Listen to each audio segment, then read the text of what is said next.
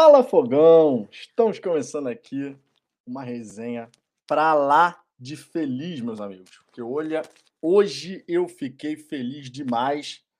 Uma conquista, uma conquista aqui para o Fala Fogão. Não é uma conquista minha, é uma conquista nossa aqui do canal, de vocês que acompanham o canal. Cara, como a gente queria conseguir uma entrevista exclusiva com o John Textor e da maneira como foi ainda, meus amigos. Hoje foi um dia para lá de especial.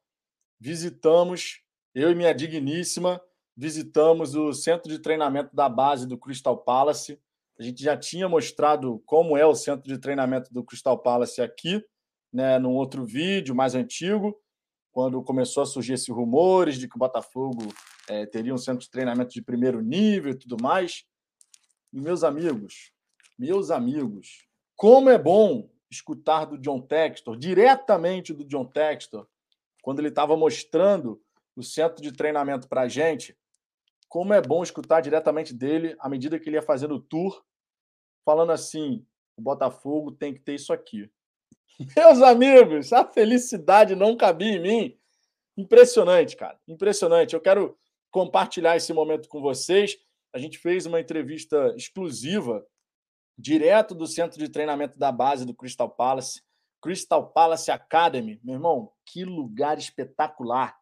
Que lugar espetacular. Só para vocês terem uma ideia, a estrutura que tem na base do Crystal Palace, a gente não tem no profissional do Botafogo. Que dirá na nossa categoria de base, não menosprezando a estrutura do Cefat, logicamente. O próprio John Textor já foi por lá, elogiou, gostou da galera, né? Super enalteceu.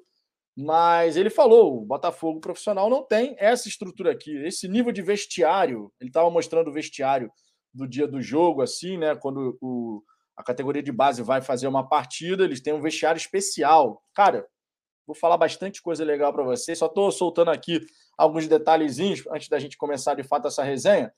Mas ele falando, essa estrutura aqui, ó, esse vestiário, da maneira como é, o profissional do Botafogo não tem.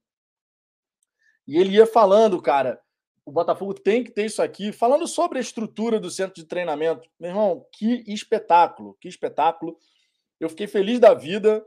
Tava tentando, cara, tentando, tentando, tentando, tentando ali para poder conseguir agendar. E até o último instante a gente ficou: será que vai dar pé? Será que vai dar pé?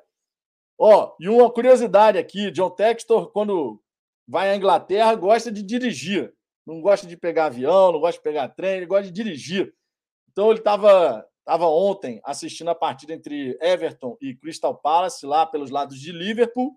Pegou o carro, pegou a estrada, veio dirigindo hoje de manhã e por isso que ficou essa história. Será que chega a tempo? Porque ele tinha uma outra reunião, um outro compromisso, e a gente ficou naquela. Pô, cara, será que a gente vai lá? O, o John Tector tem, tem que rezar para ele chegar e conseguir aparecer por lá.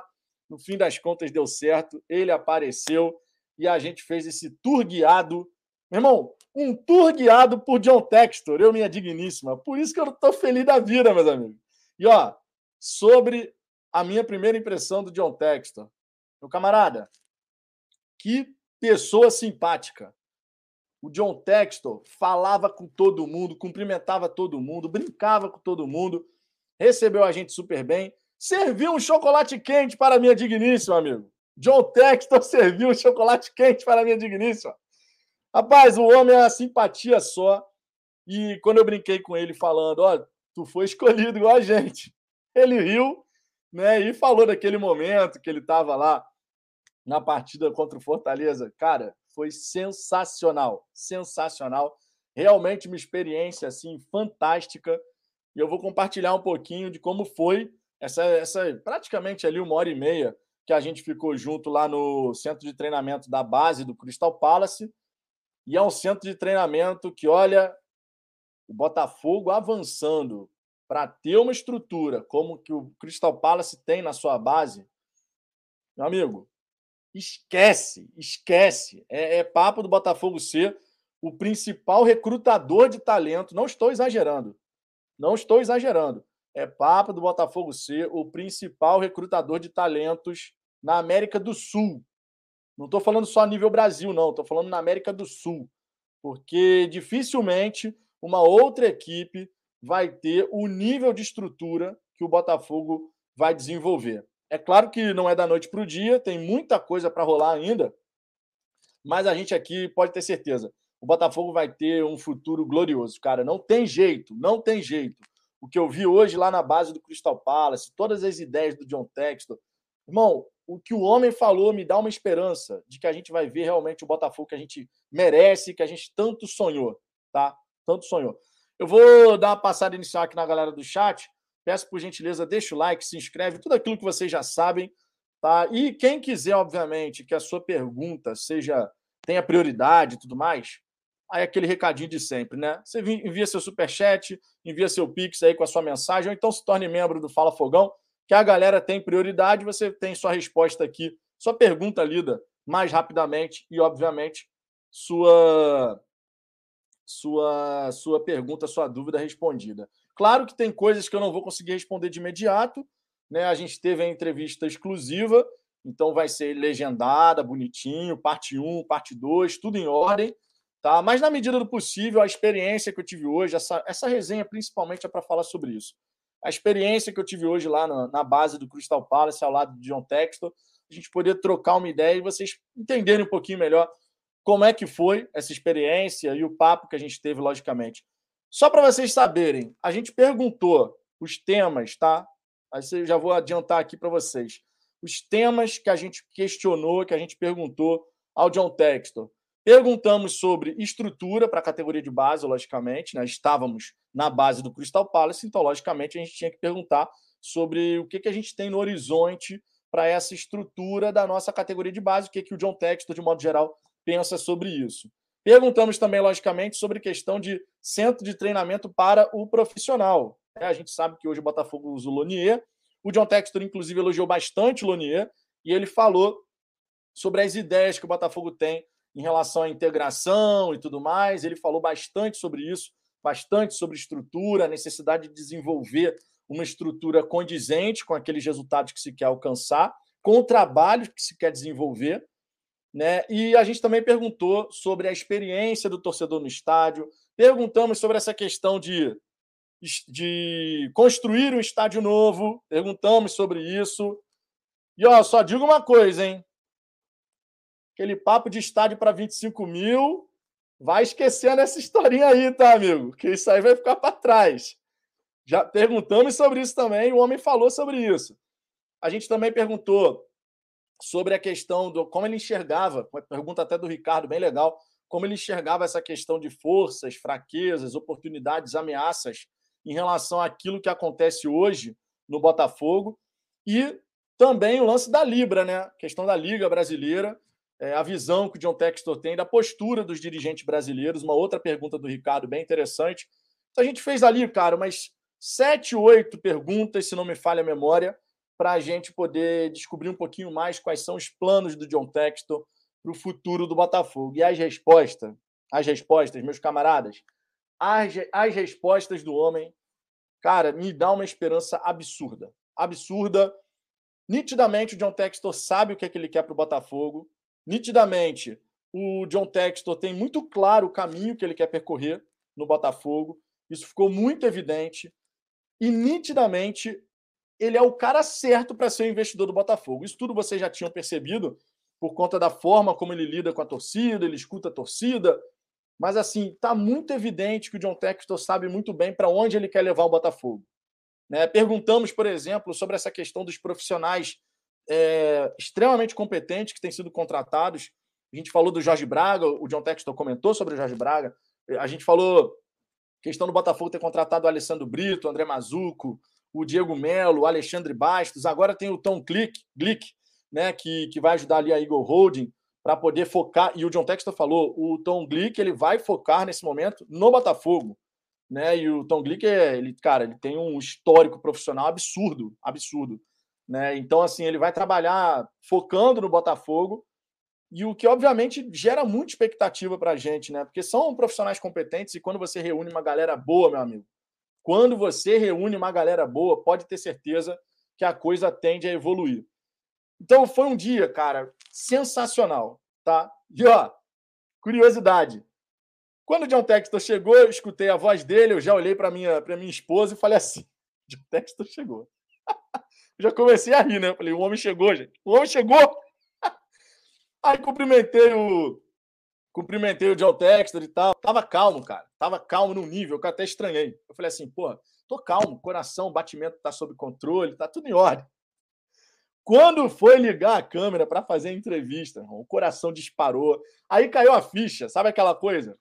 Rapaz, eu vou entrevistar o John Textor. Quando chegou nessa parte, meu camarada, eu fiquei nervoso, igual não sei o quê. O inglês saiu, de vez em quando deu uma rateada ali, mas ele entendeu que é o mais importante respondeu bem para caramba todas as perguntas e a gente tem muita informação bacana, só que, obviamente, aqui a gente vai guardar as principais respostas de John Textor, claro, para a entrevista, a gente vai legendar essa entrevista para que todo mundo possa acompanhar. Mas aqui a gente vai falar um pouquinho dessa experiência, da coisas que a gente conversou com o John Textor, assuntos que foram abordados, enfim, muita coisa bacana. Vou dar aquela passada inicial na galera do chat. De saída aqui já temos dois superchats. O Igor Costa aqui, membro do canal, mandando superchat. Salve para você, Igor. Muito obrigado sempre pela moral. E o Pedro Oliveira também mandou aqui, ó. Parabéns, Vitor. Essa entrevista é, o, é a coroação da dedicação e do comprometimento que você tem com o seu canal e com a sua audiência, único entre seus pares. Cara, muito obrigado pela moral, de verdade. Eu fico feliz da vida. Eu queria muito, muito, muito aproveitar o fato da gente ter viajado e tal, eu e minha esposa, né? Vocês sabem que mesmo com viagem, de madrugada, fazendo as lives aqui, buscando sempre estar aqui presente, a menos que tivesse alguma coisa que me impedisse. Queria, inclusive, agradecer o próprio Ricardo quando fez a resenha no meu lugar, né? Falei, cara, Ricardo, tu consegue dar essa moral? Tu tá aí com a sua família, eu sei, mas dá para fazer? O Ricardo foi, fez a resenha. Então, eu queria agradecer, inclusive, né? Porque mesmo com a viagem, a gente conseguiu manter o, o, nível do conteúdo, fazendo aqui sempre as resenhas e tal. Parava no meio do dia, fazia resenha, voltava para sair passear. Então, assim, realmente é muita dedicação. Eu amo de paixão isso daqui. Eu amo de paixão o Botafogo e amo de paixão fazer essa resenha com vocês. Para a gente é realmente muito, muito valioso isso daqui, sabe? E é um. É, realmente é para coroar, Pedro. Eu concordo com você, é para coroar. Porque foram várias tentativas, várias tentativas, tá? Durante toda a viagem, eu fiquei tentando contato, tentando contato, para ver se abria essa porta. E no fim das contas, cara, a gente teve que mudar dia, a, a, nossa, a nossa viagem, a gente teve que mudar, porque a gente falou, cara, na dúvida, muda. Na dúvida, muda. A gente ia embora hoje daqui. Pra, aí a, a nossa viagem só termina amanhã, mas a gente ia embora hoje daqui, ia para a Holanda e da Holanda voltava para o Brasil.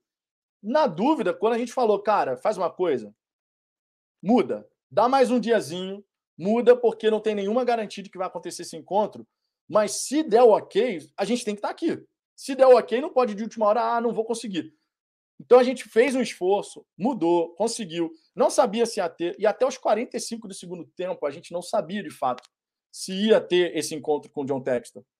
Tanto é que, a, só para vocês terem uma ideia, eu estava no trem, indo para o centro de treinamento da base do Crystal Palace. Eu e minha esposa, a gente estava no trem já indo, né, se encaminhando para lá. Faltando uns 40, 35 minutos para o horário que a assessora do John Textor tinha passado para a gente, porque ela passou o horário falando assim: pode ser, pode ser que ele consiga encontrar vocês às 11h30.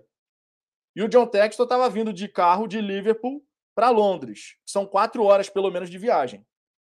Quando ela falou pode ser, a gente falou, cara, pode ser. Então a gente não, não, sabe se vai conseguir. De repente a gente vai fazer o tour lá pelo, pela base do Crystal Palace. E a partir daí, beleza. Se ele não for, ainda assim é, é foda pra cacete, desculpa a expressão, mas se ele não aparecer, se ele não conseguir aparecer por conta do outro compromisso, ainda assim vai ser porra, incrível tá, tá lá, né, para conhecer. Mas se ele puder ir, melhor ainda. Quando faltava 35 minutos, 40 minutos para bateu o horário que a assessora do John Textor tinha falado para a gente estar tá lá, o John Textor manda um recado, manda uma mensagem dizendo: acredito que vou conseguir chegar. Se vocês chegarem antes, avisa que vocês vão ter uma reunião comigo, que eles vão deixar vocês entrarem. E foi isso que aconteceu. A gente chegou lá, o John Textor não tinha chegado ainda e tal. Ficamos esperando. E o John Textor, então, depois de um tempo, ele chegou, conseguiu chegar né, sei lá, por volta de 11h45 da manhã. Então foi real, realmente, cara, foi até o último instante sem a gente ter certeza. a gente só tinha tomado essa decisão de mudar a nossa passagem porque a gente falou isso, cara, não tem certeza de nada, não dá para saber se vai rolar, mas se rolar, a gente tem que estar tá lá. A gente não pode se arrepender de não mudamos e de última hora o John Textor, a assessora dele, fala: beleza, dá para ser e a gente não está aqui. Então a gente fez esse esforço, conseguiu fazer essa mudança e aconteceu esse encontro. Então realmente foi para coroar, cara, porque foi a viagem inteira tentando. Foi a viagem inteira tentando até a gente conseguir e até o último instante sem essa convicção de que ia rolar mas acabou rolando. Então foi para coroar de fato. E eu tenho certeza absoluta que vocês vão gostar muito da entrevista. Tá? Certeza absoluta. Certeza absoluta, porque o John Tex falou muita coisa bacana. Já falei aqui, ele falou sobre a questão do estádio, ele falou sobre a questão da experiência do torcedor, de estrutura, base profissional, da Libra, falou da, das oportunidades que ele enxerga, das ameaças, né? Falou, por exemplo, do gramado do estádio Newton Santos. Ele também falou, cara, uma, um problema que a gente tem hoje é o gramado que o gramado simplesmente sai, sabe? Ele falando assim, o gramado simplesmente sai. Você está usando gramado, daqui a pouco tem aqueles tufos assim pulando e tal. A gente vai ter. A gente. Uma coisa que o John Textor falou, e isso não está na entrevista, então vou falar aqui numa boa, porque não está na entrevista. Quando o John Textor foi mostrar o, ah, o gramado assim do, dos, dos um dos campos de treinamento, né? Porque são alguns campos de treinamento lá. Quando o John Textor foi falar sobre o gramado, aqui vai até uma informação para vocês, tá? Porque isso realmente não está na entrevista, então fica aqui furo de reportagem no Fala Fogão, minha gente. Furo de reportagem no Fala Fogão. O Botafogo, para o ano que vem, em relação à questão de gramado, ele deve ter um gramado híbrido de altíssima tecnologia, tá? Então a gente provavelmente no fim, obviamente fim da temporada, né? A temporada começa termina em novembro. No fim da temporada a gente deve ter a troca do gramado, esse gramado que hoje está aí no estádio Newton Santos, ele sairia de cena. E você e você, você teria um gramado híbrido com 20% de da, 20% de grama artificial, aquela tecnologia que você a raiz ela cresce no próprio solo, tipo o que o Maracanã fez, só que melhor do que o Maracanã, tá? Só que melhor do que o Maracanã. Então a gente teria, a gente vai, né, falando aqui o que o John Textor disse. O John Textor comentou essa questão do gramado, que a gente realmente deve ter esse gramado híbrido e um gramado, cara, de alta tecnologia, porque se a gente pegar, por exemplo, qual é o gramado híbrido do Corinthians, ele tem um sistema de refrigeração por baixo, né, e tal. No caso do Crystal Palace é um sistema de aquecimento por baixo. No caso do Brasil, por ser mais quente, obviamente, você vai ter um sistema de refrigeração, que é o que acontece na Neoquímica Arena. Então a gente vai ter a troca do gramado. Aquela dúvida que a gente tinha se vai ser uma grama artificial, se vai ser uma grama híbrida. Então a resposta é essa. A gente deve caminhar na direção do, da grama híbrida, tá? Uma grama de altíssima tecnologia e o que obviamente vai fazer o Botafogo ter um tapete para jogar. Especialmente a gente pensando no estilo de jogo do, do, do Luiz Castro, aquilo que ele quer desenvolver, implementar no Botafogo, uma grama híbrida de altíssima qualidade, onde a bola, meu irmão, aquele tapetinho, sabe? Aquele tapete estilo Premier League. É isso que a gente deve ter no estádio Newton Santos, tá? Então, essa foi uma informação que ele acabou não indo na. A gente acabou não falando sobre isso na entrevista, porque ele, ele falou antes, né, quando estava mostrando o gramado e tal.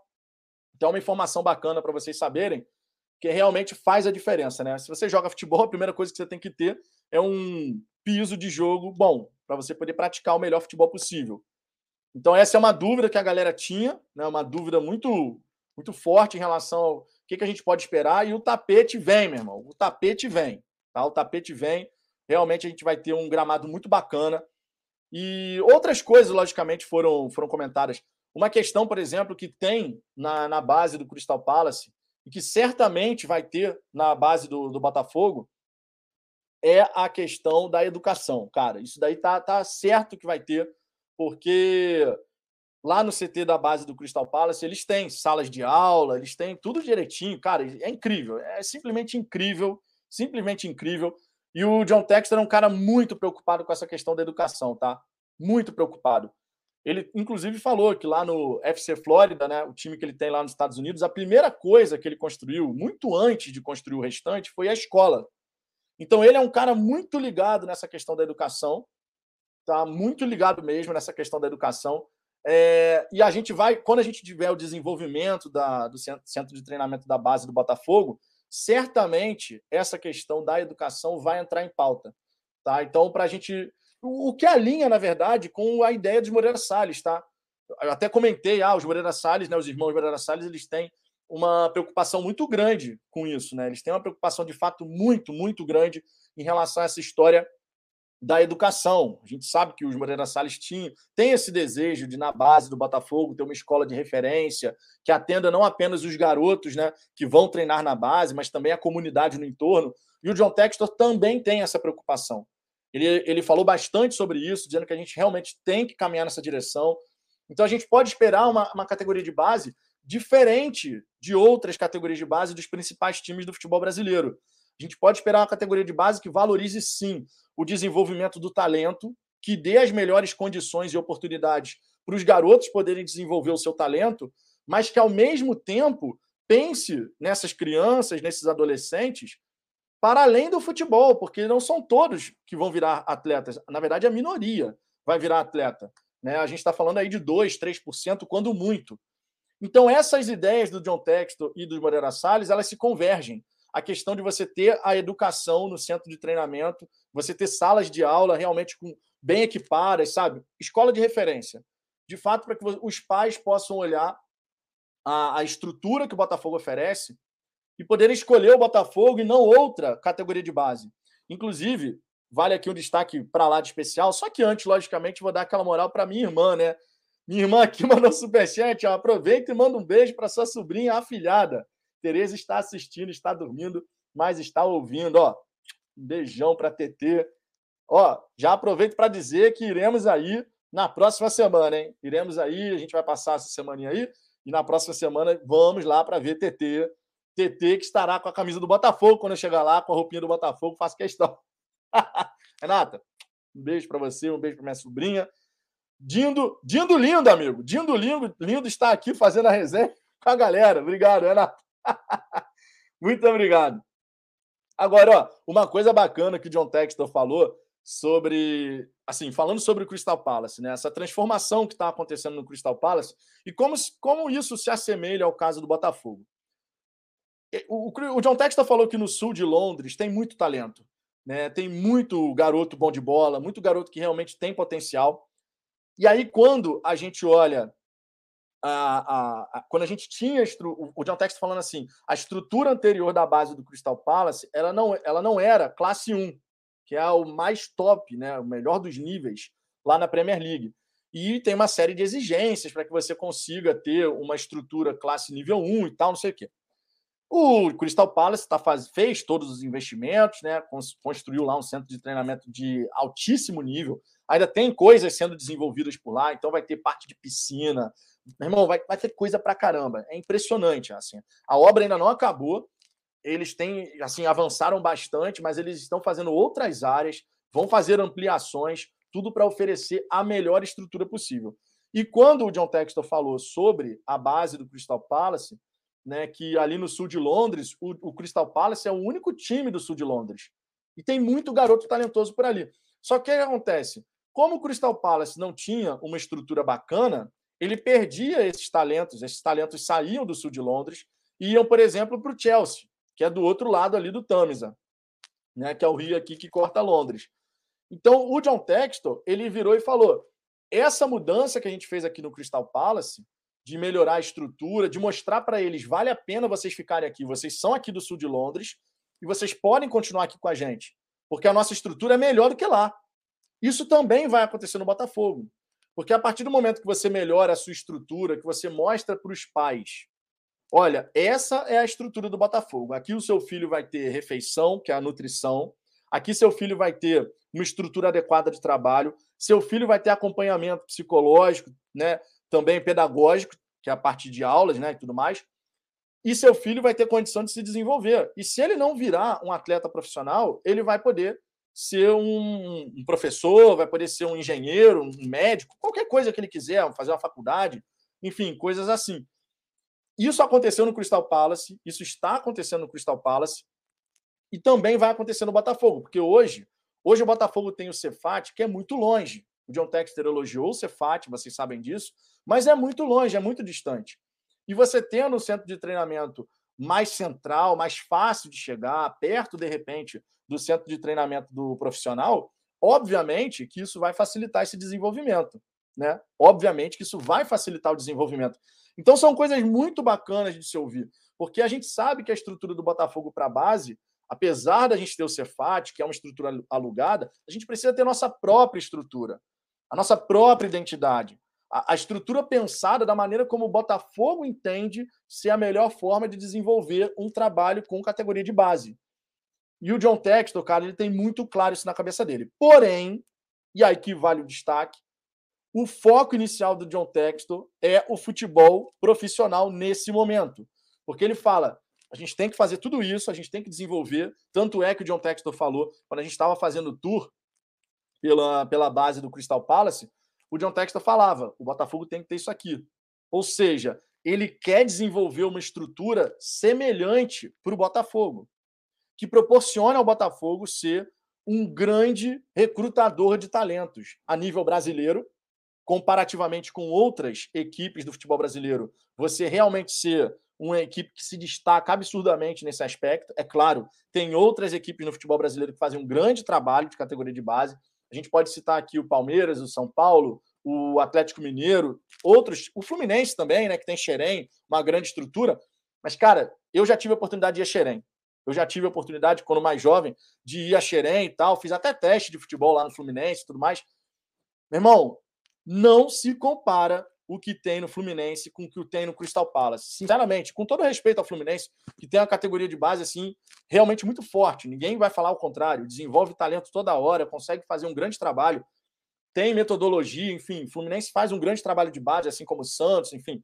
Tem várias equipes do futebol brasileiro que desenvolvem um grande trabalho. Mas quando a gente fala, quando a gente fala de realmente ter uma estrutura pensada de modo a agregar pra caramba na vida desses garotos, o Botafogo vai dar um passo adiante, mas não vai ser de imediato. Não vai ser de imediato porque o John Texton nesse momento ele está focado em estruturar o profissional, tá? Porque é realmente o carro-chefe, né? A gente sabe disso. A gente tem que ter os campos de treinamento, a gente tem que desenvolver a estrutura do profissional. Tem uma série de coisas para acontecer. Porém, cara, vocês podem ter certeza que com o passar dos anos, e uma das perguntas que eu fiz foi justamente essa questão: ah, onde é que você espera que a gente pode estar daqui a cinco anos com a nossa categoria de base? Foi uma das perguntas que eu fiz, né? Ao longo do tempo, o que a gente pode esperar para a categoria de base do Botafogo? E a, as respostas, elas são muito, muito maneiras, tá? Muito maneiras. Então, assim, a gente tem um ponto sensacional, tá? Sensacional para poder esperar assim, nosso horizonte. É realmente o horizonte é muito promissor. É, o Thomas Baracho mandou aqui a, o superchat dele, obrigado pela moral. Boa tarde a todos. Algum spoiler sobre arquibancada próxima ao gramado? Cara, a gente falou um pouco sobre a atmosfera do estádio, tá? A gente falou um pouco sobre isso. Não chegamos a entrar nesse mérito de ah, vai colocar, não vai colocar. Não me pareceu, honestamente, não me pareceu que isso seja algo para ser pensado para agora, de imediato, assim. É, ele já falou em outras entrevistas né, que pode fazer essa, essa questão de aproximar a arquibancada. É um desejo dele, claro, mas não me parece que é algo que está pensado para acontecer para ontem, tá? Então, assim, sobre essa questão de arquibancada, não tem uma, uma mudança específica de diretrizes assim. É claro que vocês concordam, eu concordo, John Texton concorda. A arquibancada do estádio Newton Santos é muito distante do gramado, todo mundo concorda com isso. É um estádio olímpico, né? Prioritariamente ele não foi é, construído para ser um estádio de futebol, para ser um estádio que vai abrigar uma equipe, por mais que tenha jogos de futebol, né? Um estádio olímpico, a prioridade dele são as modalidades de atletismo e tudo mais. Mas isso, obviamente, incomoda. A gente sabe disso. A gente sabe que incomoda. Só que é aquela história. Existem outras prioridades e o Botafogo tem uma lista de prioridades. Né? Um ponto legal, tá? Um ponto legal que vale comentar aqui é, é que ele fez um elogio à torcida do Botafogo. Ele fez um elogio à torcida do Botafogo, dizendo que a torcida do Botafogo ela está sendo mais paciente. Está sendo mais paciente, dá para perceber isso. Porque ele falou que em outras oportunidades, em outras vezes que ele foi né, ao, ao Brasil, ele viu a torcida um pouco impaciente, vaiando os jogadores durante a partida, em alguns momentos. E isso a gente sabe que aconteceu, o torcedor estava irritado, chateado. Mas ele agora elogiou. Ele falou: não, a gente está começando a perceber que o torcedor está ficando mais, mais paciente, que entende o processo, e isso é muito legal, obviamente, tá? É... Eu estou buscando aqui, gente, comentar coisas que não estão na entrevista em si, tá? A entrevista, logicamente, a gente vai legendar, vocês vão ter acesso a ela toda, toda legendada, tudo certinho. Eu estou comentando aqui mais alguns pontos assim que foram comentados é... quando a gente estava fazendo o tour. A gente estava fazendo o tour, o John Textor mostrando toda a categoria de base, como é que era a estrutura e tal. E aí ele foi comentando algumas coisas, eu fui também fazendo algumas perguntas ali, mas depois a gente teve a entrevista toda estruturada, toda certinha, bem legal. É, deixa eu passar aqui na galera do chat, ver o que, que vocês estão falando, só para gente, só para gente ter, aí, só um segundo, só um segundo aqui que minha digníssima está mandando uma mensagem para mim. Deixa eu ver aqui. Aqui, ó. Vou, vou subir aqui uma, uma imagem que é justamente a hora da entrevista. Deixa eu subir aqui a imagem. Deixa eu baixar aqui, que ela estava me mandando aqui a, a imagem. Ela tirou uma, um print aqui do, do vídeo que foi gravado. Deixa eu jogar aqui na tela para vocês. Já já vou. E na sequência eu vou dar uma passada na galera do chat, tá? Continua mandando suas mensagens, logicamente, tá? para a gente poder fazer essa interação aqui. Deixa eu, deixa eu subir algum, eu, na verdade, deixa eu subir aqui algumas, mensagens, algumas imagens aqui, que aí vocês já podem dar uma olhadinha assim, em algumas coisas que, que rolaram ali na visita. Ó. Essa daqui, ó, essa daqui é a imagem, tá? A gente estava fazendo a entrevista, então a imagem obviamente está aqui congelada, mas a gente estava fazendo a entrevista assim, cara, de forma super despojada, de um texto ali relaxadaço, né? Eu estava ali fazendo as perguntas para ele. E as respostas do, do John Textor, cara, muito, muito bacana, tá? Muito bacana de verdade. Ele desenrola muito as respostas, né? Explicando tudo direitinho. É muito bacana o, o John Textor, ele tem essa preocupação de quando você faz uma pergunta, ele não, vai, ele não responde superficialmente, né? Ele sempre busca explicar a fundo aquilo que ele está pensando sobre aquele tema, o que obviamente é muito bacana, né? É muito legal você ter esse tipo de, de interação, porque ele poderia ser mega sucinto na resposta e, e na prática ele não é assim. Na prática ele realmente busca fazer o, uma resposta bem ampla, justamente para municiar a torcida de informações, para poder informar a torcida do Botafogo. E isso é muito bacana. Aqui, estou é, aqui aparecendo de lado, ó, aqui é a entrada tá, da, da, da base do Crystal Palace, estou eu aqui e a minha digníssima, e aqui a foto que eu tirei com o John Textor, no ginásio que tem.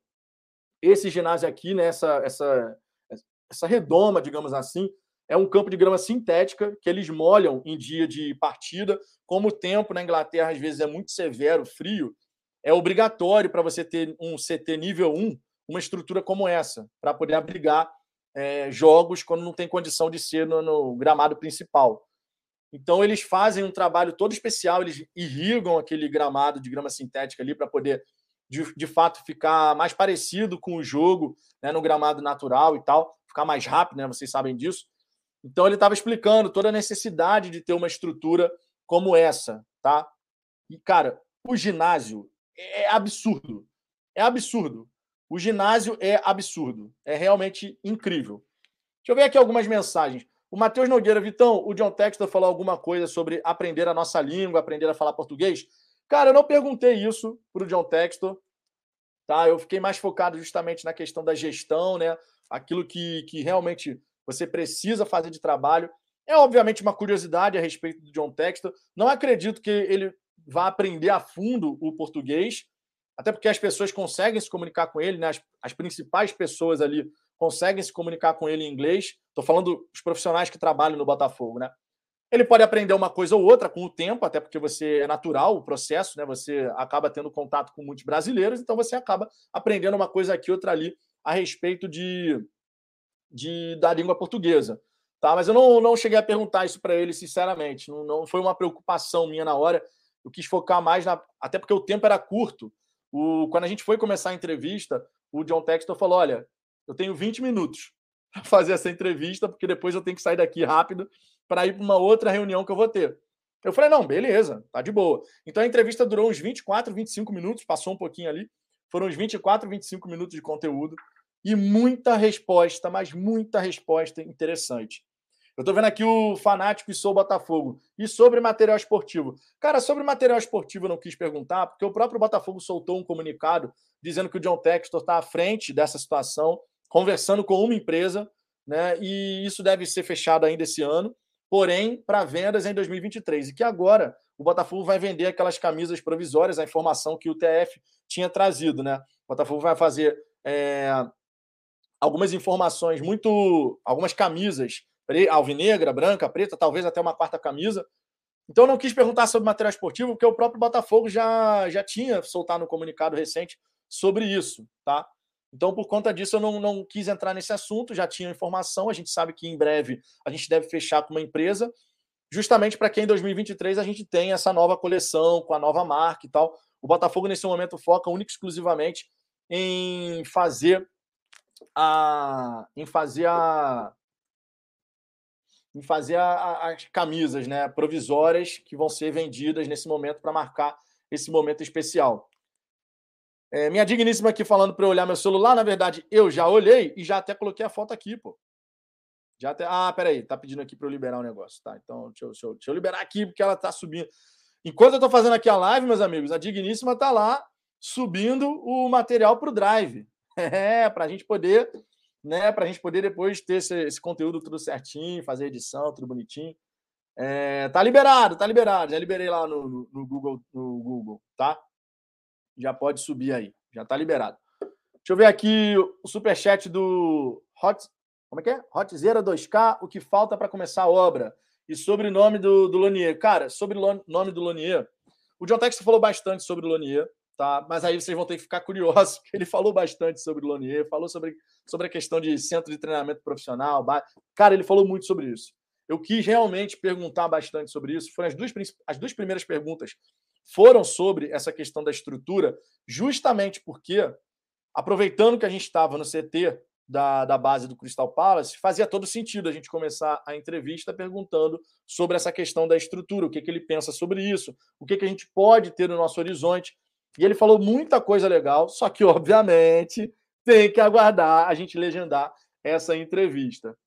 É... Deixa eu ver aqui. Fanático sou Botafogo, a esposa está on fire. A Aline está sempre ajudando, cara. Daniel Gronk, parabéns pela conquista. Fogão, conquista nossa, né, Daniel? Conquista aqui do canal, não é só minha, não. Longe disso. A conquista é minha, do Ricardo, do Cláudio, de vocês que acompanham aqui o trabalho. Pô, sem o apoio de vocês, cara, nada disso fazia sentido. Então a conquista é nossa. Maria Alice, belíssimo trabalho, obrigado por nos representar, tamo junto. O Vitor Barcelos, fala, Vitão. Vamos aqui. O Ricardo, Vitor, você perguntou se ele está em busca de um novo, de um novo amor. Minha voz está na pista. o John Textor é casado. O John Textor é casado. Não coloque sua voz nessa história, não, Ricardo. Tamo junto. O Diego Ricardo, quando o vídeo vai ar? Boa pergunta. A gente vai legendar o vídeo tá? Vamos fazer a, a, essa legenda o mais rápido possível. E a, essa semana agora eu estou querendo já liberar para vocês a parte 1. Pelo menos a parte 1, de repente na outra semana, enfim, alguns dias depois, a parte 2. A gente vai fazer a legenda ali tudo direitinho, né? Porque é bastante conteúdo, né? Que você tem que legendar. Porque a parte da pergunta era a parte mais rápida, né? A gente contextualizava, fazia a pergunta e o John Textor já partia para responder, tá? Então, quando a gente quando a gente terminar de legendar a parte 1, a gente libera a parte 1 para vocês. Claro, a gente vai liberar provavelmente em formato de vídeo, tá? Essa parte 1, mas nada impede que depois a gente faça uma live, ou então faça uma live comentando cada uma das partes. Enfim, a gente vai ver ainda a melhor forma de, de fazer essa divulgação aqui para que todos vocês possam, possam acompanhar esse conteúdo, tá? Sobre a questão da obra, o que, que falta para começar a obra? Cara, o, o, Botafogo, esse ano, o Botafogo vai usar o Lonier, né? O próprio Mazuco já tinha comentado sobre isso, que a gente vai usar o Lonier. Algumas melhorias foram feitas lá no Lonier para melhor atender a equipe profissional, porque, de fato, o grande, o grande gargalo do Botafogo nesse momento é a parte de campos, né? A gente ter campo para treinar. E o John Textor até elogiou o campo do Lonier, dizendo que o campo é muito bom e tal. Então, por hora, o Botafogo está tá lá no Lonier. Mas é claro que a gente sabe que tem uma questão a ser resolvida com os Moreira Salles sobre isso, né? justamente para a gente saber como é que vai ser tocada a questão lá no Lonier. Por hora, o Botafogo vai ficar lá realmente, o próprio Mazuco já tinha falado isso. É, o Luiz Castro gosta muito do, do local, né? todo mundo sabe disso também. justamente para que a gente possa ter um local adequado para o treinamento, mas já visando alternativas aí, porque não vai ser da noite para o dia que a gente vai ter o, centro de treinamento novo do Botafogo, todo pronto, bonitão. Não vai ser da noite para o dia, isso demora um tempo. Então, o John Textor me pareceu muito mais focado nesse momento em resolver essas situações de longo prazo, de, de curto prazo, melhor dizendo, tá? a necessidade latente do Botafogo ter uma condição mais competitiva em relação à estrutura perante os seus adversários. E aí, com o tempo, você vai né, justamente fazendo a evolução dessa, dessa estrutura, tá? Mas por hora a gente vai ficar no Lonier. Não tem essa questão de ah, quando começa a obra. Ainda tem muita coisa para rolar em relação a isso. E na entrevista, o John Textor fala mais a fundo sobre essas questões, tá? Então, obviamente, não posso sair falando aqui tudo que o John Textor disse na entrevista, senão não faz sentido a entrevista. Então, vocês aguardem a entrevista, eu vou respondendo aqui algumas questões muito bacanas. Deixa eu ler mais alguns comentários, que tem uma outra questão aqui muito legal que eu quero falar, que o John Textor, a, a explicação do John Textor, e que vai fazer todo sentido também para o Botafogo, em relação ao que acontece lá no Crystal Palace, por que eles tomaram certas decisões de ter a base toda remodelada, além de você ser nível 1, né, categoria nível 1, mas como eles pensaram certos elementos da categoria de base do Crystal Palace e que pode se aplicar no caso do Botafogo. O Marcílio Ribeiro, que é membro aqui do canal, mandou um superchat, ó, Vitão, onde será o novo estádio? Me fala para eu comprar um AP perto. o John Textor falou sobre essa questão, perguntei sobre isso, claro, né? Aproveitei ali a oportunidade a gente sabe que depois que ele deu aquela primeira declaração de ah, um estádio para 25 mil pessoas, eu posso adiantar para vocês que essa ideia aí de 25 mil pessoas, ó, foi embora, tá? Isso aí eu posso adiantar para vocês. Agora, o John Textor falou um pouco sobre isso e vocês vão ter que esperar a entrevista para ficar sabendo. Não posso dar o spoiler aqui, pô. O único spoiler que eu posso dar é esse. Esse papo de estádio para 25 mil pessoas, isso vai ficar para trás, tá? Na verdade, na minha opinião, já está para trás. Já está para trás, tá? É uma preocupação da galera botafoguense aí. Pô, estádio para 25 mil é muito pouco, não sei o quê. O John Textor, pelo, pelo que parece, pelo que ele falou, ele já reviu essa parada e não vai acontecer, tá? É, vai ser a gente avançando nessa direção, vai ser um, um, um, estádio acima de 25 mil pessoas, tá? Isso aí já está já tá bem claro na, na minha opinião. Agora, qual vai ser no futuro o tamanho de um estádio do Botafogo? Ele não falou números, tá? mas ele falou sobre essa questão do estádio, eu fiz questão de perguntar sobre isso. E ele também falou sobre a utilização do estádio Newton Santos, outras questões que vão acontecer no estádio Newton Santos, não em relação à nossa presença no estádio, não. Falou sobre o equipamento mesmo, tá? sobre o uso do estádio Newton Santos. Leonardo Ribeiro, fala Vitão, boa tarde. Precisamos de vocês da mídia independente. Reclamem desses jogos na segunda-feira. Cara, na verdade, isso depende muito do próprio Botafogo, né? o Botafogo tem que chegar e se pronunciar sobre essas situações. Porque o Botafogo vai jogar duas partidas né, na segunda-feira, pelo que eu tinha visto. Depende do Botafogo chegar e, e, se posicionar. Pô, a gente já jogou duas vezes no domingo, às 11 da manhã, agora são duas vezes na segunda, que é num horário também ruim. O dia ruim, o horário ruim. Enfim, são coisas que o Botafogo vai ter que chegar e, e reclamar junto à CBF. Tá? Eu, eu, inclusive, comentei com o John Textor essa questão né, da, do campeonato de aspirantes, que estava correndo risco de não ter campeonato de aspirantes e tal. O John Textor ficou assim, cara, eu, eu, assim, eu tô realmente, como se fosse assim, eu tô realmente incrédulo.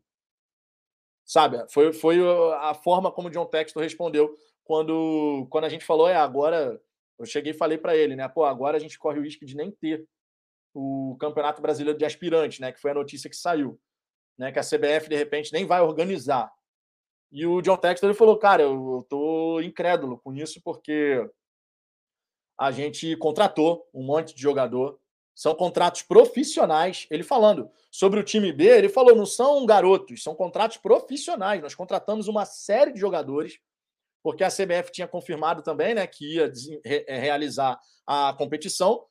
E ele falou: Cara, eu tô incrédulo, porque a gente contratou um monte de profissional são várias e várias pessoas que dependem da competição para poder ter o seu ganha-pão, que a gente sabe que é assim que funciona. Né? São vários e vários atletas, pessoas, profissionais envolvidos, né? para que você possa ter ali uma busca para uma oportunidade. É um campeonato importante, o brasileiro de aspirantes, né? não pode ser simplesmente visto como algo assim de segundo, segundo plano.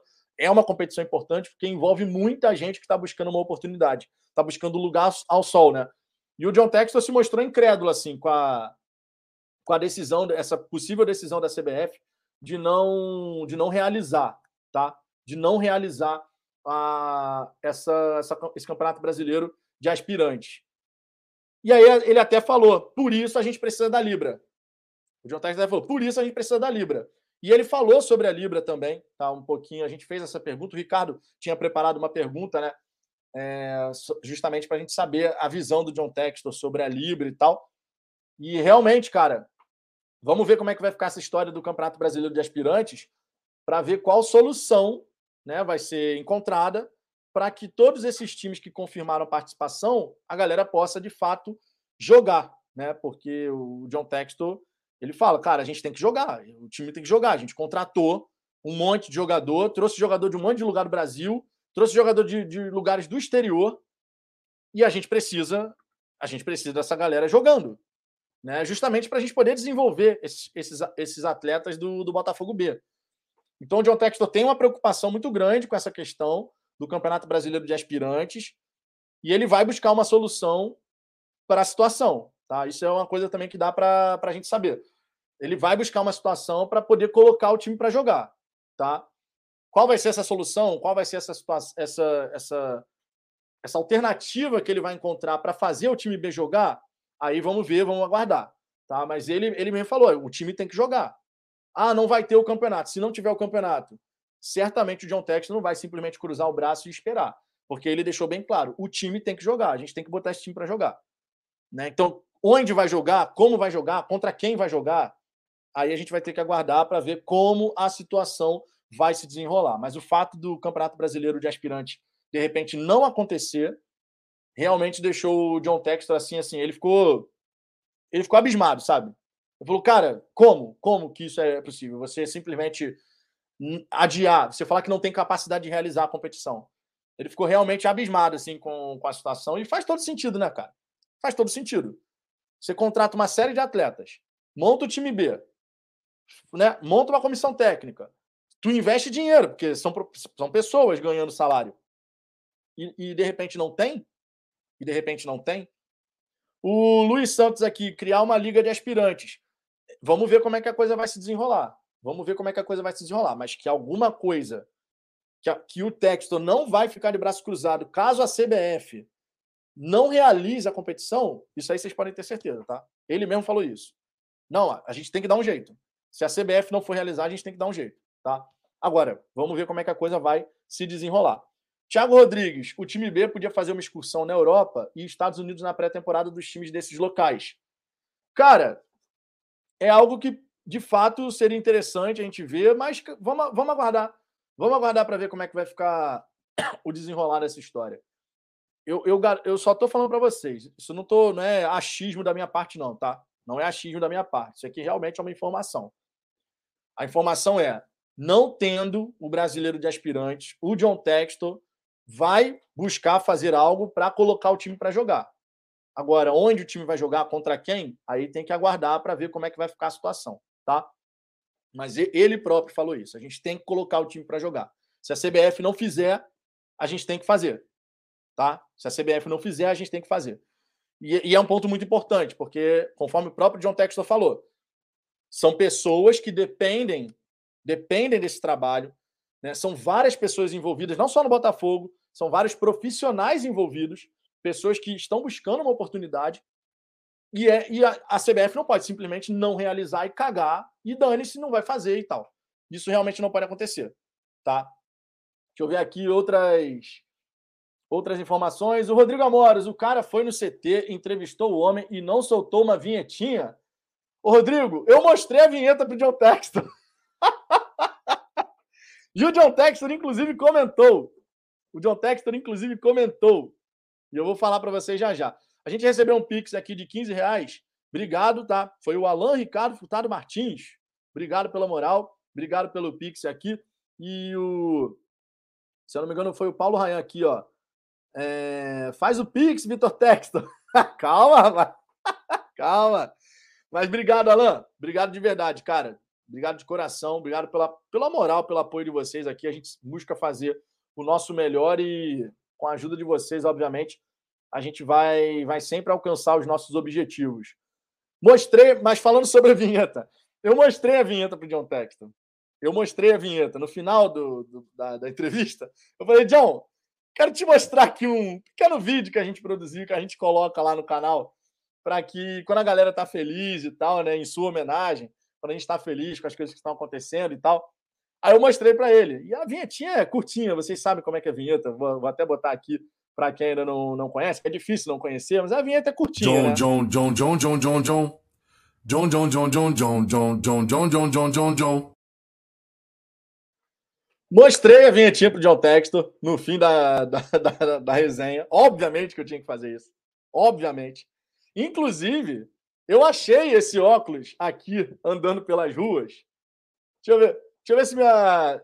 Ô, digníssima! Cadê o óculos, digníssima?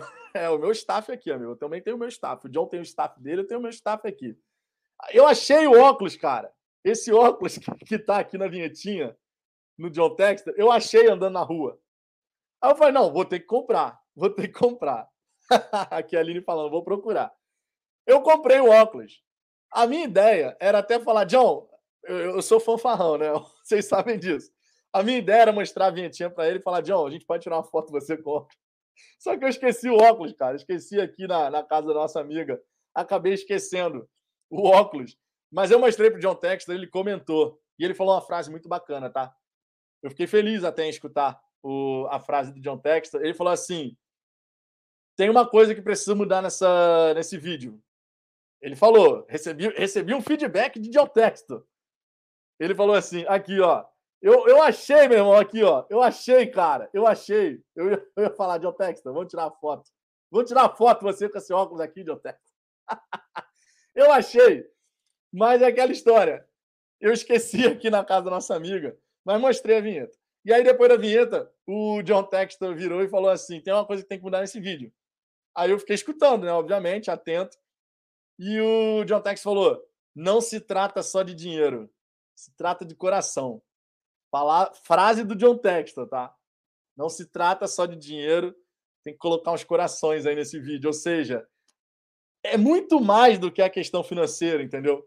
E eu fiquei feliz da vida, cara, porque se você parar para pensar nessa mensagem do John Textor, né, essa frase do John Textor, não, não, não se trata só de dinheiro, se trata do coração, tem que ter uns corações nesse vídeo é porque a gente está falando do futebol que vai muito além do da grana, muito além do investimento, do retorno.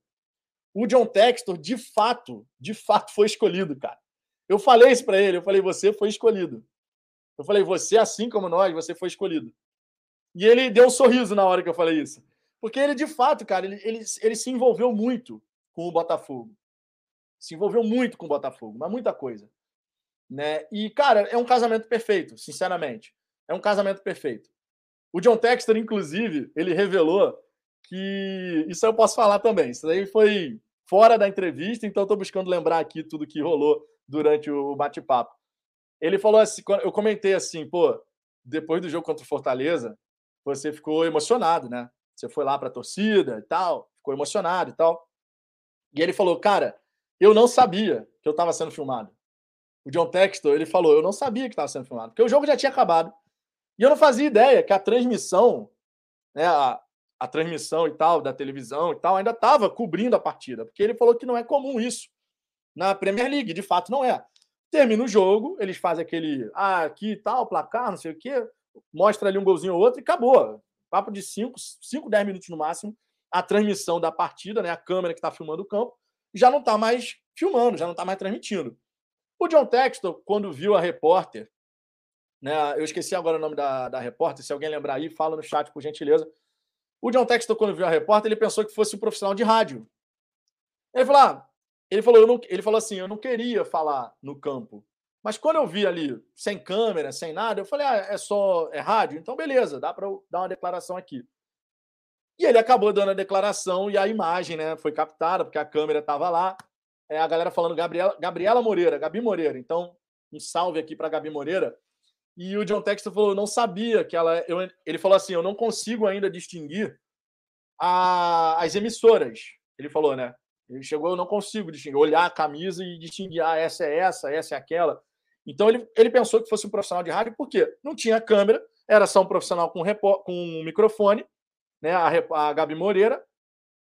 E aí, cara, quando, quando o John Textor se emocionou, ele, ele falou assim: eu, ah, eu tava lá falando, e aí minha voz deu aquela engasgada, né?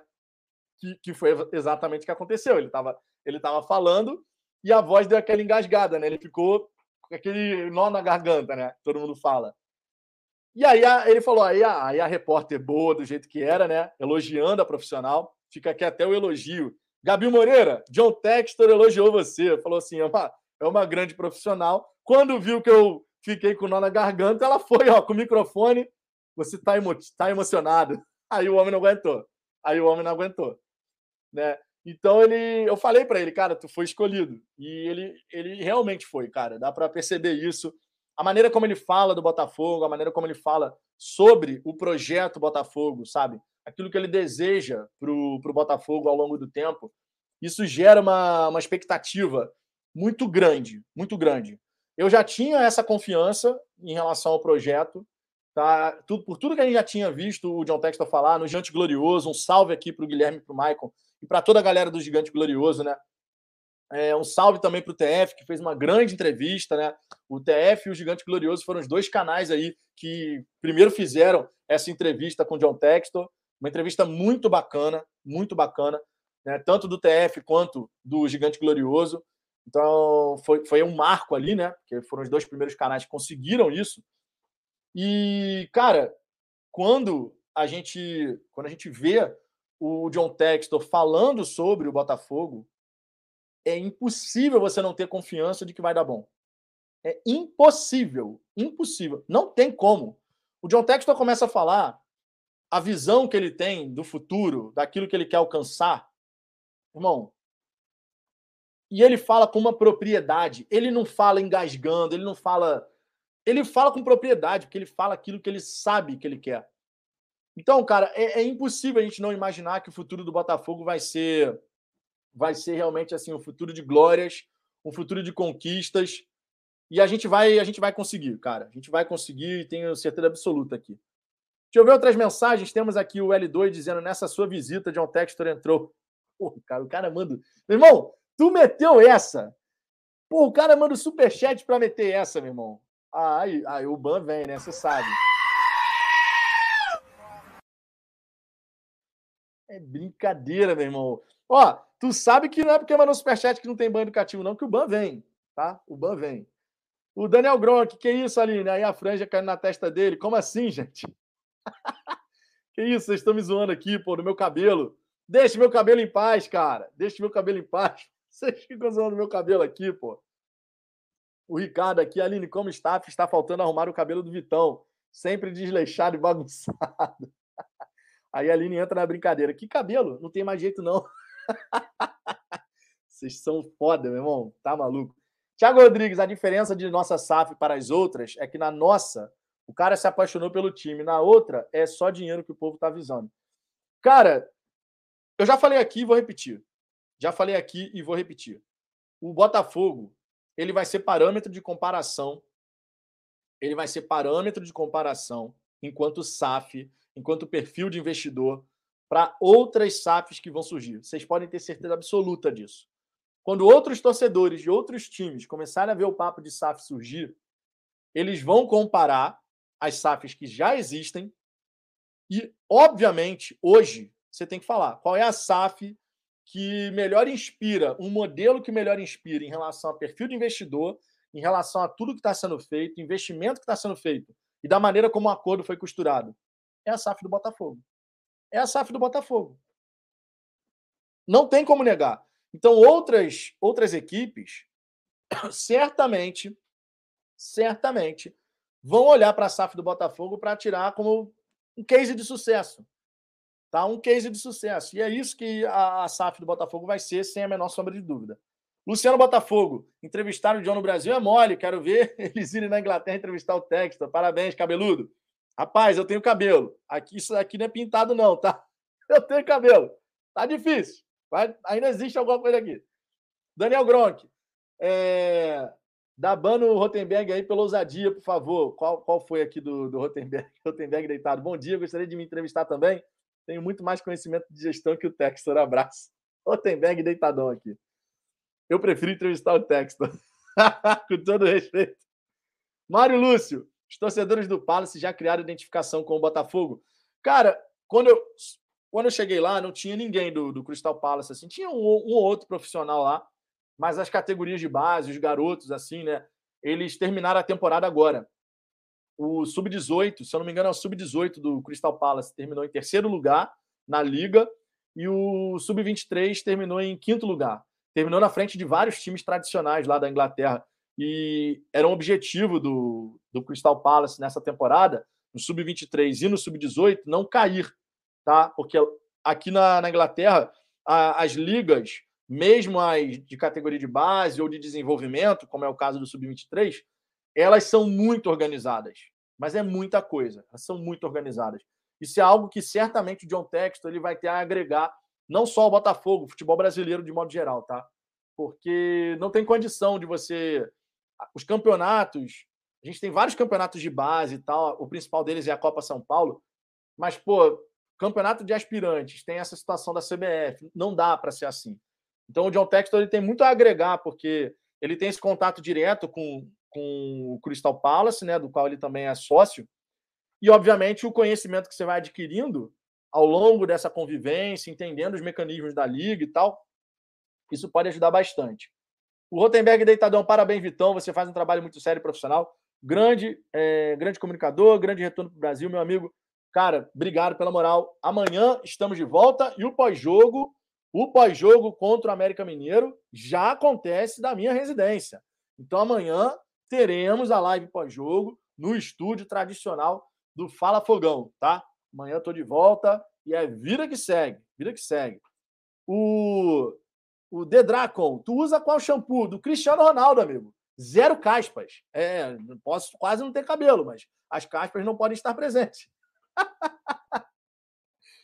Eloy Cris, amigo, tua live tá rolando ao vivo no Fogão Net. Pô, não, de boa, cara. Rapaz, conteúdo sobre o Botafogo é assim. Tu tem que distribuir o conteúdo, cara, porque é informação, cara. Agora, ó, aproveito aqui para falar uma outra questão que estava rolando no que o John Textor comentou, que eu acho muito bacana a gente falar aqui, porque isso vai influenciar diretamente o que ocorre na o que vai acontecer na base do Botafogo. Eles eles têm no centro de treinamento, só vocês terem uma noção do tamanho do centro de treinamento, eles têm o vestiário exclusivo, tá? Vestiário exclusivo. Eles têm o vestiário exclusivo para o sub-14, para o sub-15, para o sub-18, para o sub-20, para o sub-23. Cada um tem o seu vestiário. E os vestiários, eles vão ficando mais modernos, digamos assim. Não é moderna a palavra. Os vestiários eles vão ficando mais próximo do que é um vestiário do time profissional à medida que você vai subindo de categoria. Então, por exemplo, o vestiário do sub-15 sub são bancos normais, assim. É um vestiário simples, que tem lá os ganchinhos para você guardar suas coisas. E são bancos, assim, espalhados pelo vestiário. Simples, bem simples, mas com um banheiro bacana, os chuveiros, tudo bonitinho, tudo bem feito e tal. Quando você sobe de categoria, o vestiário ele vai se começando a se parecer com o vestiário que você vai ter no time profissional. Isso pode parecer só um detalhe, tá? mas é uma maneira de você ir se ambientando, de você ir ambientando o garoto, de que ele está subindo de categoria. Além disso, o vestiário de dia de jogo, que é um outro vestiário à parte, né? Esse, esses vestiários que eu falei aqui, sub-14, sub-15, sub-18, sub-20, sub-23, esses vestiários é para atividade regular. Tá? Tu vai lá, treina, não sei o quê, papapá. E quando você tem o vestiário do dia do jogo, meu irmão, é um vestiário sensacional. É um vestiário assim absurdo, absurdo. É uma parada de outro nível, cara. Parada de outro nível. É um vestiário assim sensacional. E eles fazem isso. O John Textor falou: a gente, a gente resolveu fazer dessa forma de propósito, porque você mostra para o garoto que não é um dia de treinamento, é dia de jogo. Uma coisa é o treinamento, outra coisa é o jogo. Então você mostra para o garoto que aqui é dia de jogo. Aqui é para a gente estar tá agora, vamos embora, vamos jogar, vamos jogar para ganhar e tal. E, meu irmão, é sensacional. É sensacional. Eu acho que eu tenho aqui uma, Eu tenho aqui uma foto que a minha digníssima mandou aqui. Deixa eu ver aqui, ó. Ah, deixa eu, deixa eu pegar aqui a foto da, do vestiário do dia de jogo. Deixa eu baixar aqui rapidinho, que está aqui no meu computador. Eu vou subir aqui rapidinho para vocês poderem ver. Cara, é, é, incrível. É uma parada incrível o vestiário e tudo feito pensado, tá? Tudo feito pensado, ou seja, tudo foi a decisão foi tomada justamente para que os garotos possam se ambientar gradativamente para chegar no nível profissional e fazer essa transição nesses mínimos detalhes da melhor forma possível. É realmente, é realmente muito bacana. Vou jogar aqui para vocês poderem dar uma olhadinha. Cara, é do cacete. É do cacete o vestiário, tem, tem LED. A parada é de alto nível, cara. Tá aqui, ó. A parada é de alto nível. Esse aqui são os. São o lugarzinho né, de cada atleta ali para colocar sua roupa e tal. Obviamente, não sei se vocês vão conseguir ver aqui, mas tem as lâmpadas de LED iluminando. E isso porque estava vazio, tá? Ele já estava assim. O John Tex não acendeu nada assim, já estava assim, tudo bonitinho. Né? Então é. O John Texton estava comentando que essas situações é tudo realmente para poder facilitar para os garotos. Né? Eu comentei, pô, você. A, ambientação. Aquilo ali é um ambiente de trabalho dos garotos. E o John Texton falou: a gente busca a gente busca aqui no Crystal Palace fazer com que os atletas, mesmo da base, eles se sintam numa é, estrutura profissional. E, cara, sem brincadeira, é papo de você morar naquele CT. É papo de você morar. Primeiro que é grande pra cacete. Só que tem um detalhe, tá? Que eu acho que no Botafogo, acho, acho porque a gente ainda tem muita água para passar debaixo dessa ponte. Mas tem um detalhe: lá, você, os garotos não dormem lá. Os garotos não tem, não tem dormitório, nada, não tem, tá? Os garotos não dormem lá. Os garotos são da região do sul de Londres. Os garotos são da região. Eles não dormem lá. No Brasil é diferente. No Brasil você pode ter dormitório, os garotos podem vir de outros lugares do, do, do país para poder treinar com o Botafogo. Então tem uma diferença, tá? Tem uma diferença. Vamos ver como é que vai ficar essa história quando o CT da base for, for de fato construído. Mas esse lance dos vestiários parece um detalhezinho só. Ah, porque o vestiário é do, ele vai ficando mais ele vai ficando mais com cara de profissional. O vestiário ele vai de um mais simples e vai subindo de nível para ficar com cara de profissional. A gente pode esperar o mesmo nível de projeto, tá? O mesmo tipo de projeto no caso do Botafogo. Mas lembrando, aquilo que eu disse anteriormente, não é não é a prioridade no Botafogo nesse momento. A prioridade do Botafogo nesse momento é estruturar o profissional, dar as melhores condições para que o profissional possa trabalhar e o Botafogo se consolidar na Série A do Campeonato Brasileiro, tá? Esse é o objetivo nesse momento. Então a questão da base vai demorar um tempo ainda, até porque o John Texton não tem uma pressa exagerada em relação a isso, porque ele viu o Cefate, gostou do que viu no Cefate, dizendo que tem uma estrutura adequada para receber os garotos. Então ele não tem essa pressa assim de ter que resolver tudo isso para ontem. Ele colocou uma lista de prioridades e a prioridade no caso é resolver a situação do profissional, tá? O que obviamente a maior parte da torcida vai concordar. A base é muito importante, sem a menor sombra de dúvida, mas você tem que dar condições adequadas de trabalho tanto para o time A, quanto para o time B, quanto para o time feminino. E uma das perguntas que eu fiz foi justamente essa. Eu perguntei para ele, olha, além do time A, o Botafogo agora tem o time B, tem o time feminino. Qual é a sua visão em termos de desenvolvimento de estrutura para que todas essas, essas pessoas, esses atletas, tenham uma condição de trabalho adequada? E aí o John Textor fez um comentário super bacana, tá na entrevista, logicamente, conforme eu disse. A gente vai legendar a entrevista, tudo direitinho, para vocês poderem é, saber. O Thiago Rodrigues, Vitão, no CT Lonier tem espaço para fazer um CT parecido com o do Palace? Não, não tem espaço suficiente. Não tem espaço. Cara, o CT da base do Crystal Palace é gigantesco. É gigantesco. Você não tem ideia de quão grande é. A área é absurda. A área é absurda. E no, no CT Lonier você até consegue fazer um, uma coisa bem bacana, mas não do mesmo nível. E gente, aí vai ter que realmente vai ter que ver como é que vai ficar essa organização. O Textor até falou sobre isso, tá? O Textor até falou sobre a questão de como ficaria a divisão, até que categoria ficaria no CT da base propriamente e no outro CT maior. O que nos leva a entender que, assim, existem duas possibilidades. A gente pode ter um lugar único, grande pra caramba, integrado, ou a gente pode ter, de fato, lugares separados. Isso está sendo pesquisado. Isso está sendo pesquisado. Não tem uma decisão ainda fechada. É, uma outra informação. Aqui é uma informação, tá? Nessa semana que o John Textor passou no Brasil, eles procuraram muitos terrenos. Muitos terrenos. Então a gente sabe que existe sim essa busca por um local para poder construir um novo centro de treinamento. Existe essa busca. Só que, para você tomar a decisão final de como vai ser essa divisão, né, de vai ter o Lonier abrigando tal coisa, vai ter outro, outro espaço abrigando não sei o quê, você precisa decidir e precisa conseguir qual é a metragem desse terreno que vai ser encontrado. O John Texton falou bastante sobre isso, tá? Porque, conforme eu disse, as duas primeiras perguntas que eu fiz nessa entrevista foi justamente sobre estrutura, base e profissional. Então a gente tem essa busca.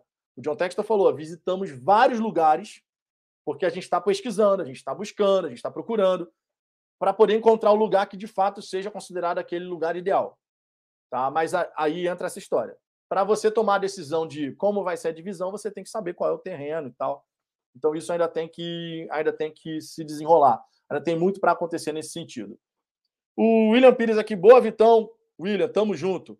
O Carlos Antônio, por que se cogita em comprar jogadores para todas as posições e não se fala em contratar cabeça de área? Cara, aí é uma, uma questão que eu não perguntei para o John Texto, tá? Eu não quis entrar, só para vocês entenderem, eu não quis entrar nesse mérito de quem vai ser contratado, não sei o quê, porque isso, cara, é especulação de mercado. Isso quem, quem decide no primeiro momento é o scout, é o Luiz Castro. São perguntas mais condizentes de você fazer para o André Mazuco da vida. O John Textor, cara, eu quis aproveitar aquele momento justamente para a gente poder entender um pouco mais a fundo qual é a visão de futuro do, do John Textor. Tá? Qual é a visão de futuro do John Textor? Foi a, as, tudo que a gente quis perguntar foi basicamente tudo aquilo que a gente veio falando aqui no Fala Fogão ao longo do tempo. Vocês que acompanham o nosso trabalho há mais tempo sabem disso. O quanto a gente falou aqui sobre extracampo, tudo aquilo que é necessário acontecer no extracampo para que a gente possa ter um, um, campo e bola forte, o Botafogo vitorioso e tal. Então a gente aproveitou essa oportunidade. Eu, inclusive, comecei a entrevista falando de, dessa maneira com o John Texton, né? Que a gente busca focar no extracampo, porque o que acontece fora de campo vai influenciar diretamente o que acontece dentro né, das quatro linhas. Então a gente buscou falar sobre estrutura, sobre experiência do torcedor, que a gente sabe que a experiência do torcedor no estádio Nilson Santos está mudando. Buscamos falar sobre tudo isso, sobre os profissionais que foram contratados né, para a parte de gestão. Cara, é muita informação bacana, tá? Que a gente vai legendar, obviamente, as respostas do John Textor. Eu aqui estou dando uma passada geral sobre os principais assuntos assim que a gente foi conversando durante a visita tá? Porque a gente fez ali, cara, um tour bem abrangente pelo centro de treinamento. Ele mostrou praticamente todas as áreas ali do, do centro de treinamento, mostrando cada coisa e tal, e fazendo esses comentários assim que acabaram não entrando na entrevista. Então, estou buscando trazer aqui coisas que a gente falou ali. Não foi em off, porque não foi nenhum segredo, tá? É, essas questões ali, esses com pequenos comentários assim, é, não tem problema nenhum, são coisas sobre a vida do Botafogo. Outras coisas, logicamente, é, estão na entrevista, que aí sim a gente parou para poder falar e tal. Leandro Muniz, Vitor, o Botafogo treina em dois períodos, o Palace também. Cara, eu só passei em frente ao centro de treinamento do profissional do, do Palace. Eu não entrei, tá? E o John Textor até comentou uma coisa que é curiosa. O centro de treinamento da base do Crystal Palace, ele ficou tão absurdo que os jogadores do profissional vira e mexe passam lá e estão falando assim, pô, meu irmão, a gente tem que ter um negócio desse aqui também. tipo assim, tem que elevar o nível lá. E o John Textor falou, e o, a estrutura lá é boa. Mas é porque aqui ficou realmente uma coisa sensacional. E, e de fato, a, estrutura no, no, na base do Crystal Palace ficou uma coisa absurda. Então, os próprios profissionais, jogadores profissionais do Crystal Palace, eles, eles vão lá para poder usufruir um pouquinho do espaço né, que foi montado para a base. E, cara, é um CT do lado do outro. Não é modo de falar. A gente está falando, sei lá, de 300 metros. 300 metros separam o centro de treinamento do profissional. É um bairro residencial, são várias casas assim na rua, casinhas normais, né? Várias casas. e o centro de treinamento do profissional está aqui. 300 metros depois, do outro lado da rua, você tem o centro de treinamento na base do, da base do Crystal Palace, tá? que é moderno e tal, e o centro de treinamento do, do profissional do Crystal Palace ele é mais antigo, né? Mas ainda assim é muito bom o centro de treinamento, só que o da base realmente ficou uma coisa espetacular. E o John Textor já tinha comentado, né, que a ideia para o Botafogo é justamente você ter, se você tiver, por exemplo, dois, dois espaços que sejam próximos, geograficamente próximos, porque isso vai facilitar. Não é novidade, o John Textor já tinha falado sobre isso, só estou reforçando aqui, porque quando a gente, quando a gente fica sabendo que de fato está tendo essa busca e que terrenos estão sendo procurados para que o Botafogo possa de fato ver o melhor local para fazer essa construção de um centro de treinamento e tal. Quando a gente pensa nessa situação, é bem plausível a gente imaginar que o primeiro objetivo é encontrar essa, essa localização relativamente próxima do centro de treinamento do Lanier, justamente para a gente poder facilitar, conforme o próprio John Textor já falou anteriormente, facilitar essa, esse trânsito entre o profissional que de repente pode trabalhar na base e na equipe de cima, na estrutura da equipe de cima. Né? Você pode ter profissionais da área de saúde, enfim, pode ter profissionais ali que, que trabalhem nos dois ambientes, o que é muito interessante também. Diógenes Vieira, boa tarde, Vitor. Acho que a gente vai se tornar uma grande potência no futebol brasileiro, porque o Textor ama o glorioso e tudo parece ser tão natural. Cara, eu, eu tenho convicção disso. Eu já tinha essa convicção antes de fazer esse bate-papo com o John Textor hoje. Eu já tinha essa convicção, porque no futebol brasileiro existe uma correlação muito forte entre a questão da, do dinheiro investido e o resultado que você acaba obtendo dentro de campo. Então, a gente já tinha, de modo geral, essa confiança. Mas quando você conversa com o John Textor, quando ele passa para você a visão dele para o Botafogo, irmão, irmão, eu, eu repito uma coisa que eu disse aqui numa outra situação. Nada que já aconteceu no futebol brasileiro se assemelha ao que vai acontecer no Botafogo. Nada, nada, nada o grau de transformação que a gente vai ter no Botafogo não se assemelha a nada que a gente já tenha visto no futebol brasileiro. Absolutamente nada. E isso eu falo, cara, justamente porque a gente já sabe várias ideias do John Texton antes da, dessa entrevista que a gente fez hoje lá na base do Crystal Palace.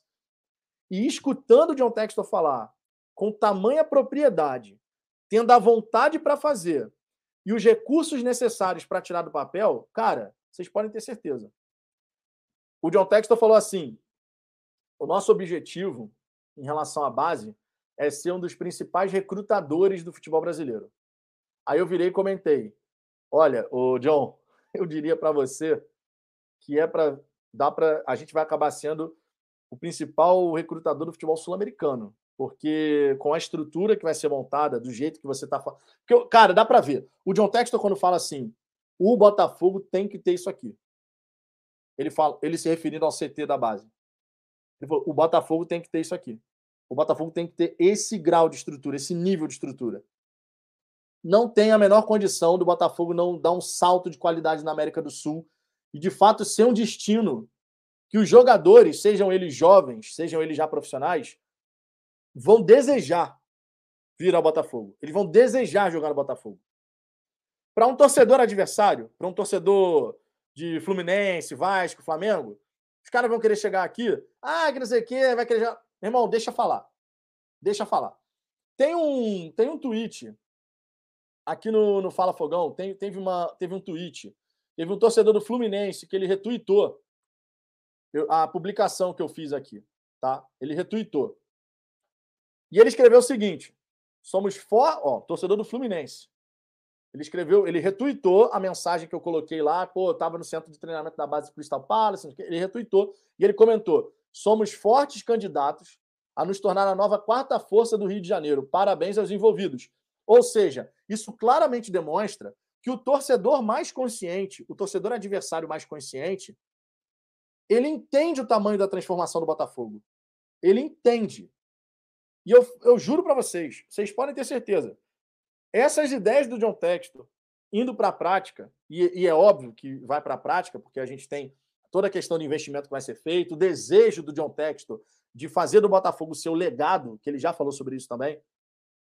vocês podem ter certeza que o salto de qualidade que o Botafogo vai dar a nível sul-americano vai ser uma coisa absurda. É só uma questão de tempo. É só uma questão de tempo. Porque, obviamente, existem prioridades. Obviamente, o Botafogo se encontrava num buraco fundo pra caramba. E a gente vai sair dele. Mas vocês podem ter convicção a transformação que vai acontecer no Botafogo ao longo das próximas temporadas.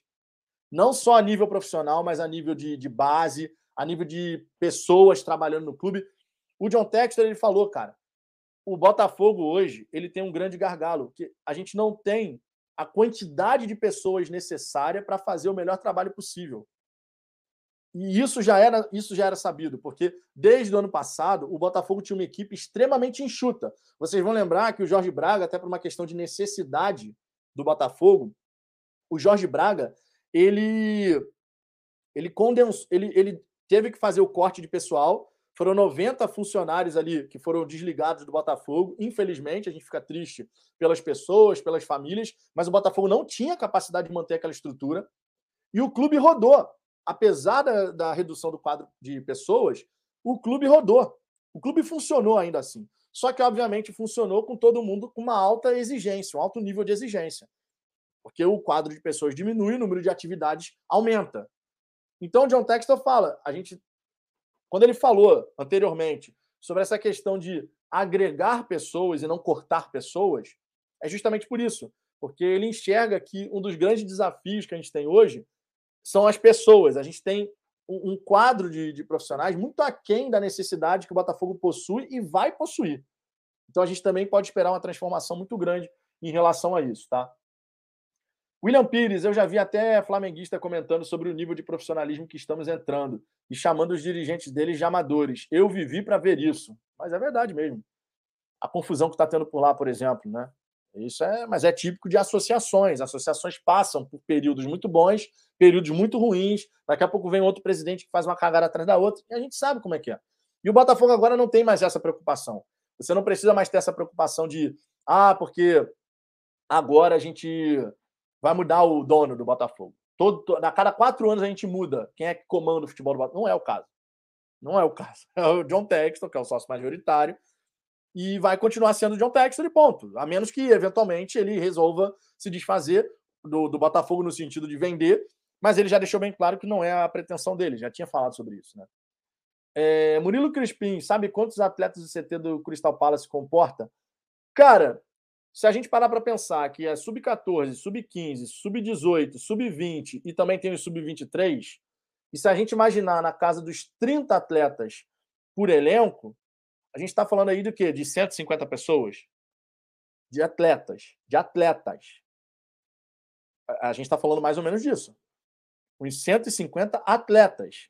Do sub-14 ao sub-23. Dá para a gente imaginar mais ou menos isso você precisa ter uma estrutura condizente para poder receber esses garotos, certo?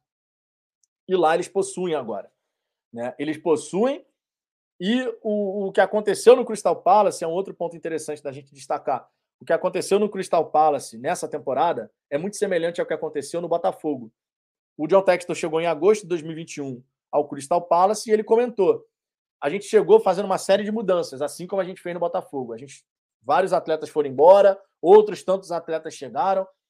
E o mesmo papo que rolou aqui no Brasil, aí no Brasil, no caso, né? O mesmo papo que rolou no Brasil, dizendo que ah, o Botafogo vai cair, porque a forma de montagem do elenco tá não sei o quê, também rolou aqui na Inglaterra. O mesmo papo. O John Textor falou: as pessoas previam que o Crystal Palace ia cair, porque não tinha condição de mudar o elenco tanto quanto a gente mudou. E o Crystal Palace fez um campeonato ali seguro, mais uma temporada ali segura na, na Premier League. E ó, não pensem vocês que o objetivo do, do, do, Crystal Palace é ser um time só de meio de tabela, não, tá? Não pensem vocês, não. Pelas palavras do John Textor, ele falou: ó, a gente tem que buscar ganhar. Então o Crystal Palace ao longo. E ó, fiquem de olho, fiquem de olho. Agora a gente acompanha bastante o Crystal Palace, né? Nosso co-irmão, a gente acompanha bastante. Fiquem de olho na próxima janela de transferência do Crystal Palace, hein? Vamos acompanhar, porque, irmão, parece que os, os caras vão vir forte. Fiquem de olho. Fiquem de olho, por que, que eu estou falando isso? Porque isso pode ditar o tom do que, que a gente vai ter, não nessa segunda janela agora, não. Não estou nem falando dessa segunda janela. Eu estou falando da janela de, da, da próxima temporada. O próprio John Textor deu uma declaração recente dizendo: me impressionou o fato da gente investir 65, 70 milhões de reais e o Botafogo ser o principal time que investiu na janela brasileira. Ele falou isso recentemente. Fiquem de olho, fiquem de olho. Vamos acompanhar para ver como é que vai ser o movimento do Crystal Palace em relação a transferências, investimentos, porque isso pode dar o tom, tá? Do que, que a gente pode esperar de repente para o Botafogo na próxima temporada. Segundo palavra do John Textor, o Crystal Palace vai forte no mercado de transferências nessa próxima temporada aí da, da Inglaterra. Então é para a gente ficar de olho mesmo, tá?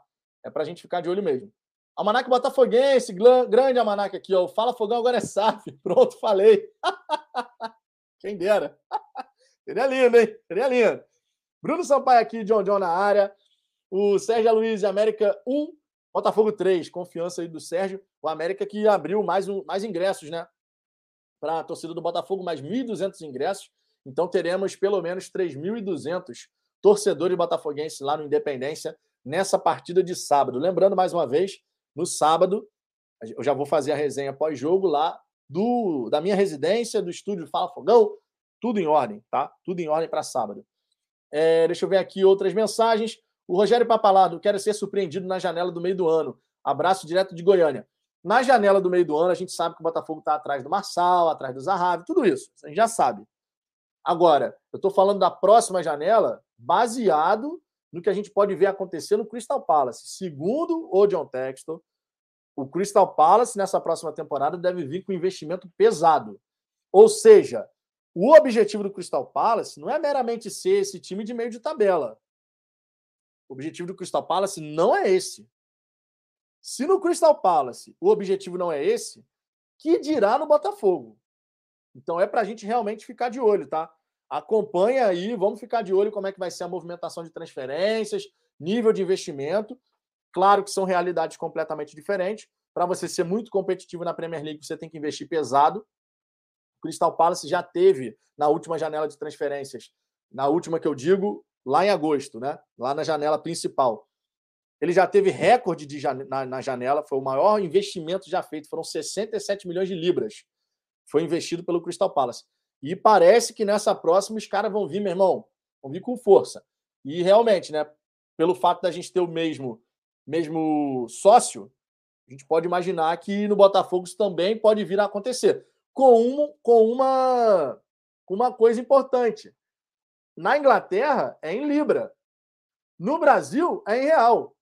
E a fortuna do John Textor não é em real. A fortuna do homem é em dólar. Ou seja, fica mais fácil para ele investir um montante considerável em, em, jogadores e tal, em aquisição de jogadores, se assim for desejado, se for o caminho a ser seguido, justamente porque a gente tem uma moeda mais fraca do que, por exemplo, a Libra, nem se compara, né? Infelizmente, o real e a Libra não se compara. Muita coisa legal para a gente ficar de olho, cara. Eleonora aqui, ó. Eleonora presente. Obrigado pela presença, Eleonora. Wellington Ruda, mas o texto não assinou com a Libra no Brasil também?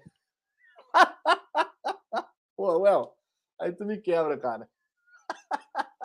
Assinou com a Libra. Assinou com a Libra. Você tem razão, El. Você tem razão. Falha minha. Pô, essa aí foi. Ó, eu acho que esse tem o selo Fabiano Bandeira, hein, El?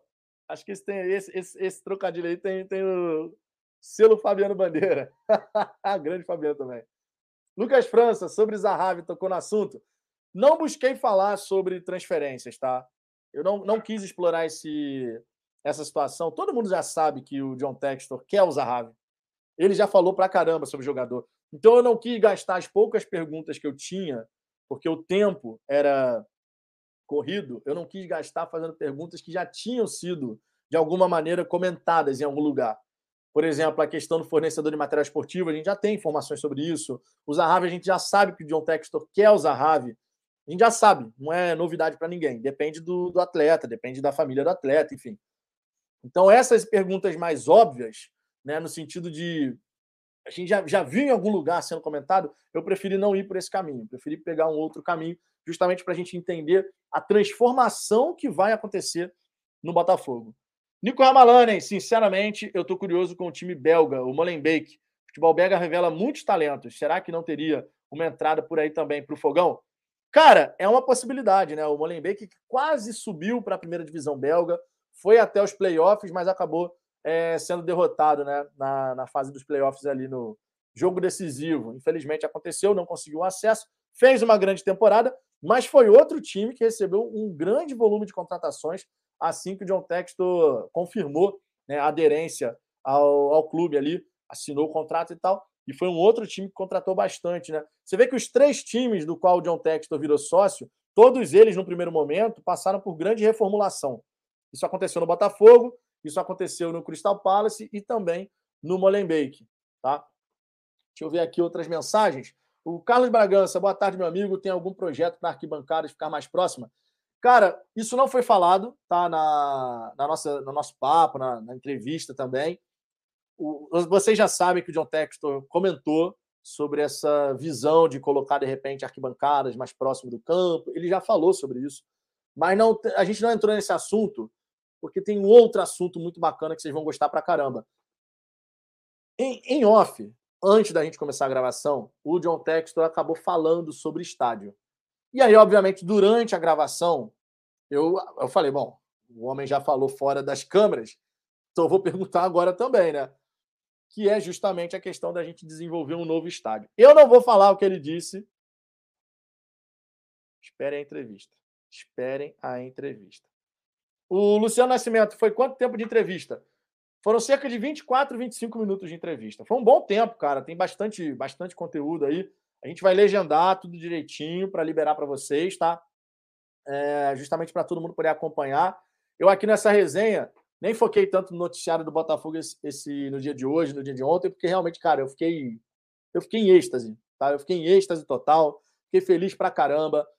Expliquei aqui no início da resenha Cara, até o último instante eu não sabia se o John Textor ia conseguir chegar ou não. Porque ele, tava, ele, ele veio de Liverpool, que é aqui mais acima na Inglaterra, no centro da Inglaterra, e ele veio dirigindo, cara. O John Textor veio dirigindo por conta própria. Quatro horas de viagem para poder chegar e se encontrar com a gente lá. Só que ele tinha uma outra reunião num lugar afastado do, do centro de treinamento da base do Crystal Palace, que era uma reunião que ele não podia. Ele não podia deixar de ir. Então a gente não sabia, sinceramente, se ele ia conseguir chegar a tempo. Foi, cara, foi em cima do laço. Faltando 35, 40 minutos, o John Textor chegou, mandou um e-mail falando: olha, eu devo conseguir chegar a tempo. Se vocês chegarem antes de mim, é, avisa lá na, na, na entrada que para eles liberarem a entrada de vocês, que eu já já estou chegando. Mas foi assim, cara. Até, sei lá, quando estava 41 minutos faltando, eu não tinha informação nenhuma se de fato o John Textor ia conseguir chegar. Foi em cima do laço, cara. E ainda bem, tudo funcionou. E, meu irmão, cara, eu, eu posso dizer que eu fiz um tour. Eu fiz um tour, tour guiado. Eu fiz um tour guiado. O John Textor foi nosso guia no centro de treinamento da base do Crystal Palace. Vocês têm noção da felicidade que eu fiquei? Quando começou a entrevista, cara, o coração tava a milhão, meu irmão. Quando começou a entrevista. Antes não, antes eu conversei com ele numa boa, tava de boaça, conversando, a gente estava caminhando pelo lugar, tudo numa boa. Mas, cara, quando começou a entrevista, quando ligou a câmera, o coração aqui, ó. tava sinistro. Tava demais, cara. Eu tava, eu tava nervoso. Eu fiquei nervoso. Eu fiquei nervoso. Porque ali caiu a ficha. Tá entendendo? Ali caiu a ficha. Quando, quando começou a falar assim, sabendo que tava gravando, Ali caiu a ficha. Eu falei, cara, eu tô entrevistando John Textor, cara.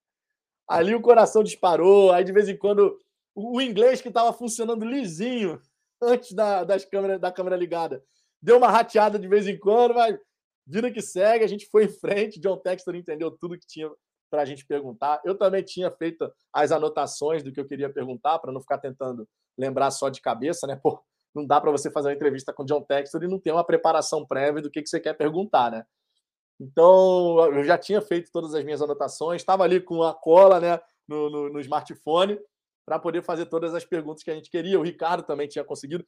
Cara, só para vocês terem uma ideia de como é, como bate o nervosismo para você poder chegar e falar com com o John Textor, eu tinha falado assim para o Ricardo e para o Cláudio, né? E eu falei: olha, no Fala Fogão nós somos em três. Sou eu, o Ricardo e o Cláudio. E o Ricardo mandou pergunta. E eu tinha falado para o Cláudio assim: Cláudio, manda sua pergunta também. Manda uma, pelo menos uma, duas perguntas ali que eu coloco na, na entrevista e vai ter pergunta de todo mundo.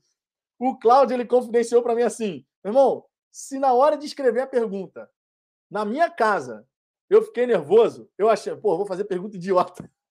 O Cláudio, por exemplo, não mandou a pergunta, que ele ficou com medo de perguntar alguma coisa que fosse assim, ah, nada demais.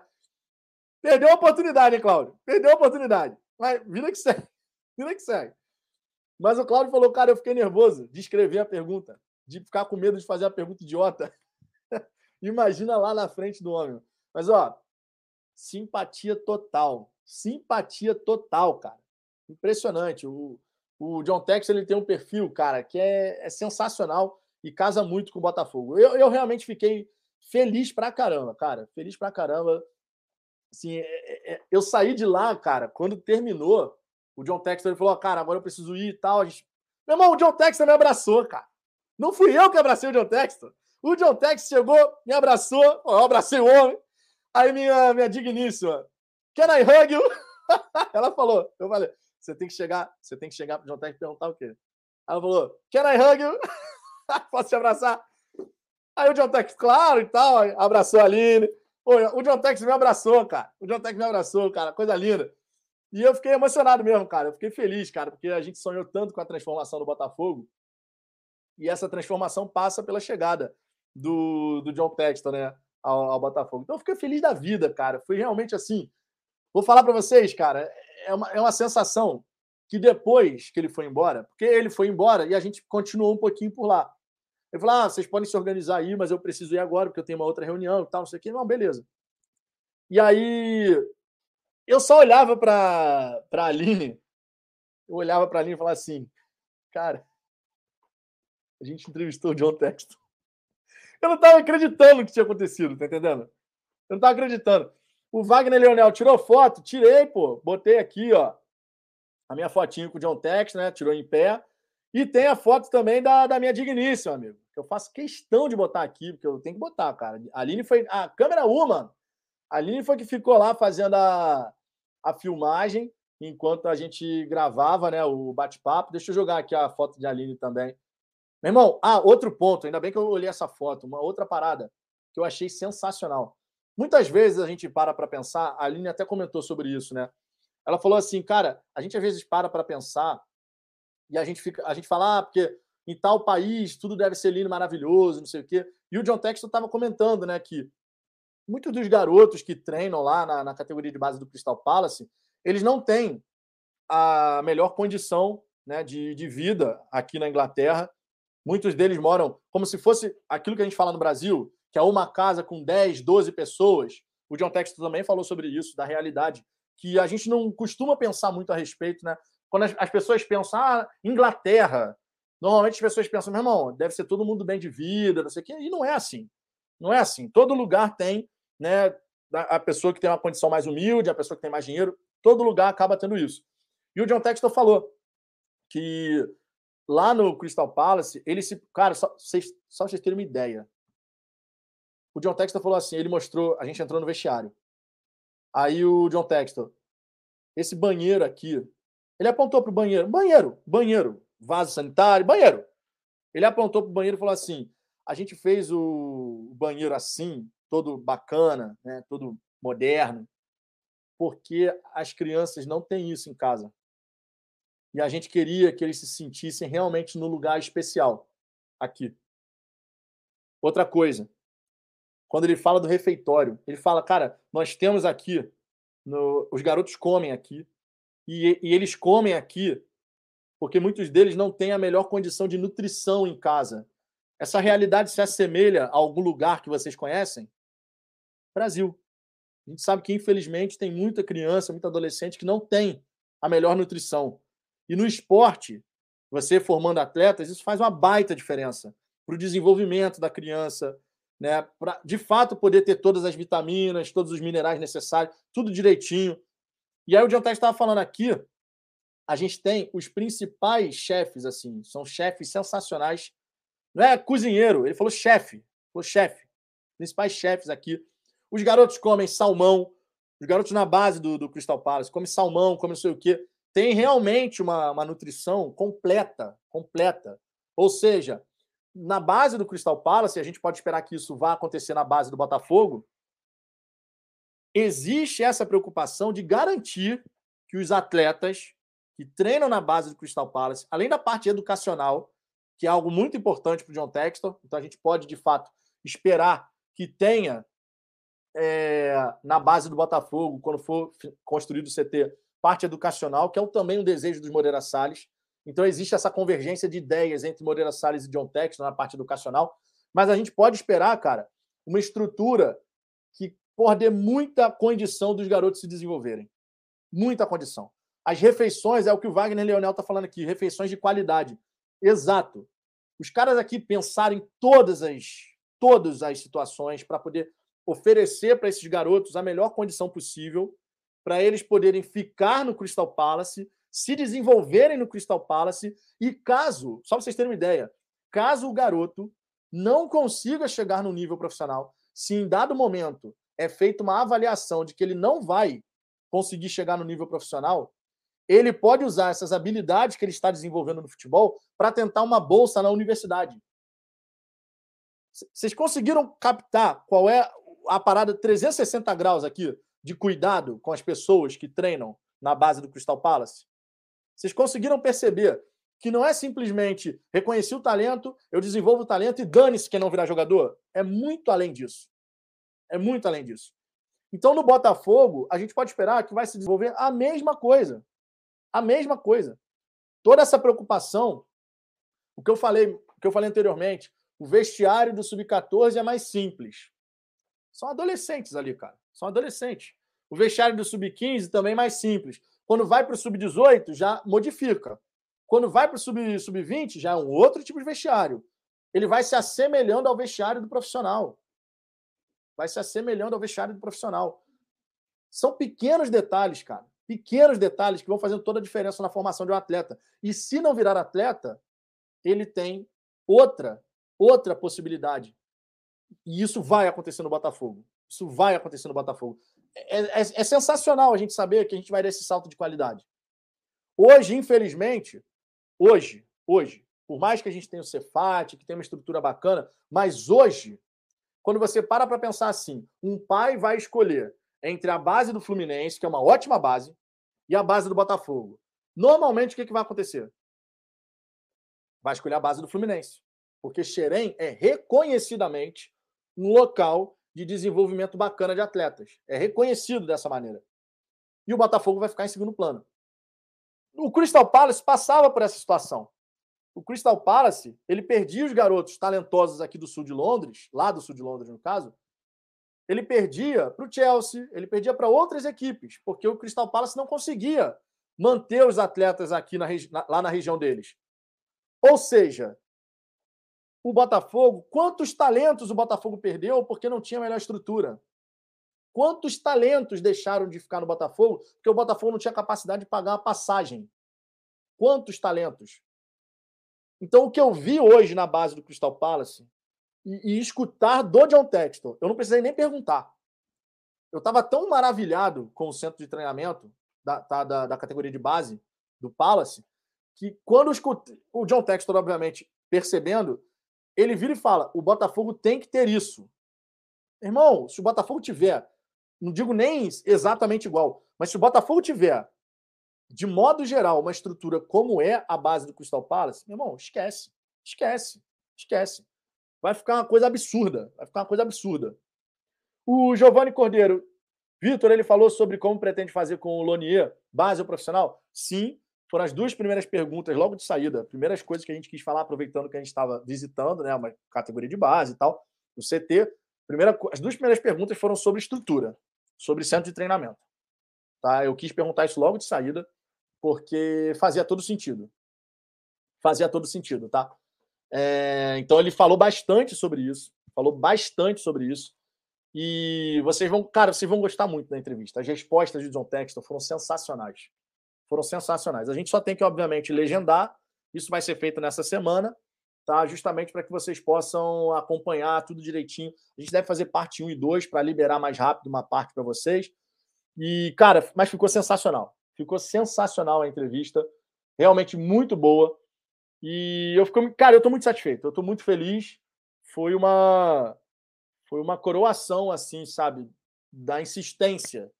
Porque, cara, eu insisti muito para conseguir ter essa, essa reunião. Eu insisti demais. Queria fazer um agradecimento aqui. Eu não posso falar o nome, acho que eu não posso falar o nome, pediu é, descrição, mas a pessoa sabe para quem eu estou falando. Tá? Eu queria agradecer aqui imensamente. Você sabe para quem que eu estou falando. É, pediu descrição, então, obviamente, a gente respeita. Mas eu queria agradecer a ajuda, de verdade. Queria agradecer muito, de verdade. E se eventualmente falar que eu posso dar aqui o, o crédito, meu irmão, pode ter certeza que eu vou falar, porque é uma felicidade que eu fiquei que isso só, só aconteceu. o Hélio Tarruda aí, ó. Não foi você, não, Hélio. Poderia ter sido, mas não foi você, não. Foi um outro canal. Eu, não, eu pedi descrição, não vou, não vou falar, tá? Mas foi um outro canal que me ajudou a, a fazer a ponte. Então fica aqui meu agradecimento. Eu, eu falaria, obviamente, sem o menor problema, qual é o canal, mas como pediu descrição, a gente obviamente respeita e eu vou, vou manter aqui só o agradecimento, tá? É, Sérgio Leal, boa tarde, Vitão. Parabéns pela entrevista. Grande abraço. Tamo junto, cara. Tamo junto. Rodrigo Araújo, onde consigo ver fotos do seu encontro? Cara, eu vou colocar, eu vou colocar, já coloquei duas no Twitter, coloquei duas no, no Instagram também. Vou colocar outras, tá? Vou colocar outras. É, não são tantas fotos, porque a gente não ficou parando para tirar foto, porque o tempo do John Textor era muito curto. E aí, por conta disso, a gente precisava, lógico, ter a dinâmica da visita, né? A gente precisava ter a dinâmica da visita, então a gente não ficou parando toda hora para tirar foto. E vou falar para vocês, cara, eu estava tão feliz de estar ali que se não fosse, não fosse a Aline virar e falar assim: vamos tirar uma foto? Vamos tirar foto. E no sentido de da Aline tirar uma foto minha com o John Texton. Se não fosse a Aline falar isso, possivelmente eu tinha esquecido de tirar foto com o John Texton, só vocês terem ideia. Eu estava tão maravilhado eu estava tão maravilhado com tudo aquilo que eu estava esquecendo desse detalhe. Ainda bem que a Aline estava lá, cara. Ainda bem. O Thiago Fayad, Vitão, tu deu autógrafo pro John? não, cara. Não, não deu autógrafo, não. Até porque quem, quem é o famoso da história não, não, não sou eu, é o John Texton. Ronaldo Oliveira, amigo. É... Então, como é que é? Estão com medo da segunda janela, dá-lhe fogão. É isso aí, cara. O Mauro César, parabéns pela entrevista e pelo excelente trabalho. Tamo junto, Mauro. Tamo junto, cara. Obrigado. O Bruno Sampaio dizendo que o Newton Santos está lindo. Cara, a gente vai. A torcida do Botafogo vai fazer muitas festas ainda. Muita coisa. BJJ Revolution. Parabéns, Vitor. Todo o seu tempo e trabalho em prol do Botafogo foi recompensado hoje. Cara, é isso. É isso. É isso. É isso. Eu hoje senti uma recompensa que vai muito além da recompensa financeira. É óbvio que é importante, é maneiro pra caramba quando vocês mandam superchat, quando vocês viram membros aqui do canal. Pô, tudo isso, cara, é sensacional. Porque isso aqui é um trabalho, é, é um trabalho que eu busco me dedicar bastante, né? Vocês sabem disso, tô, pô, diariamente aqui, menos quando acontece alguma coisa. Ontem, por exemplo, eu realmente não consegui fazer nenhuma das lives que a gente tem no dia, aconteceu, mas isso é raridade. Vocês sabem que mesmo aqui na, durante a viagem de madrugada, acordava, duas da manhã, depois três da manhã, depois quatro da manhã, porque o fuso horário foi, foi mudando. E ainda assim, estava aqui para fazer a resenha, porque realmente, cara, eu amo de paixão fazer isso aqui. Eu amo de paixão e eu não escondo de ninguém, vocês sabem disso. Eu quero um dia poder falar, eu, eu vivo do Fala Fogão. O Fala Fogão é a minha única atividade e é a minha atividade principal, que eu amo fazer de paixão e eu vou me dedicar cada vez mais, vou buscar me melhorar, me aperfeiçoar, trazer novidades conforme normalmente a gente faz aqui no canal. E hoje foi, cara, uma recompensa que, pô, ela, é, ela é muito além da questão financeira. Mas muito além, muito além. A parte financeira é sempre legal, é pô, importante para todo mundo, mas o Botafogo, ele gera um sentimento na gente que ninguém entende de fato. Acho que às vezes nem a gente entende esse sentimento que a gente tem pelo Botafogo. Nem a gente entende de, de vez em quando esse sentimento. A quantidade de vezes que eu já me emocionei com o Botafogo, e a quantidade de vezes que eu já fiquei com raiva por ver que estavam destruindo o Botafogo. E agora você alimentar essa esperança de, de ver o Botafogo forte, o Botafogo aquele Botafogo que a gente merece, que o torcedor botafoguense merece, e que tanto a gente brigou aqui no canal, trazendo temas, falando sobre extracampo, falando sobre tudo que tinha que mudar, não sei o que. Então, cara, foi de fato uma recompensa. Foi de fato uma recompensa. E eu fico extremamente, extremamente feliz. O Ricardo, o Cláudio também, a mesma coisa. Extremamente felizes, porque é um reconhecimento, cara, de um esforço que a gente tem aqui no, no Fala Fogão, de buscar sempre fazer o nosso melhor. A gente não se acha melhor do que ninguém, tá? Deixando bem claro.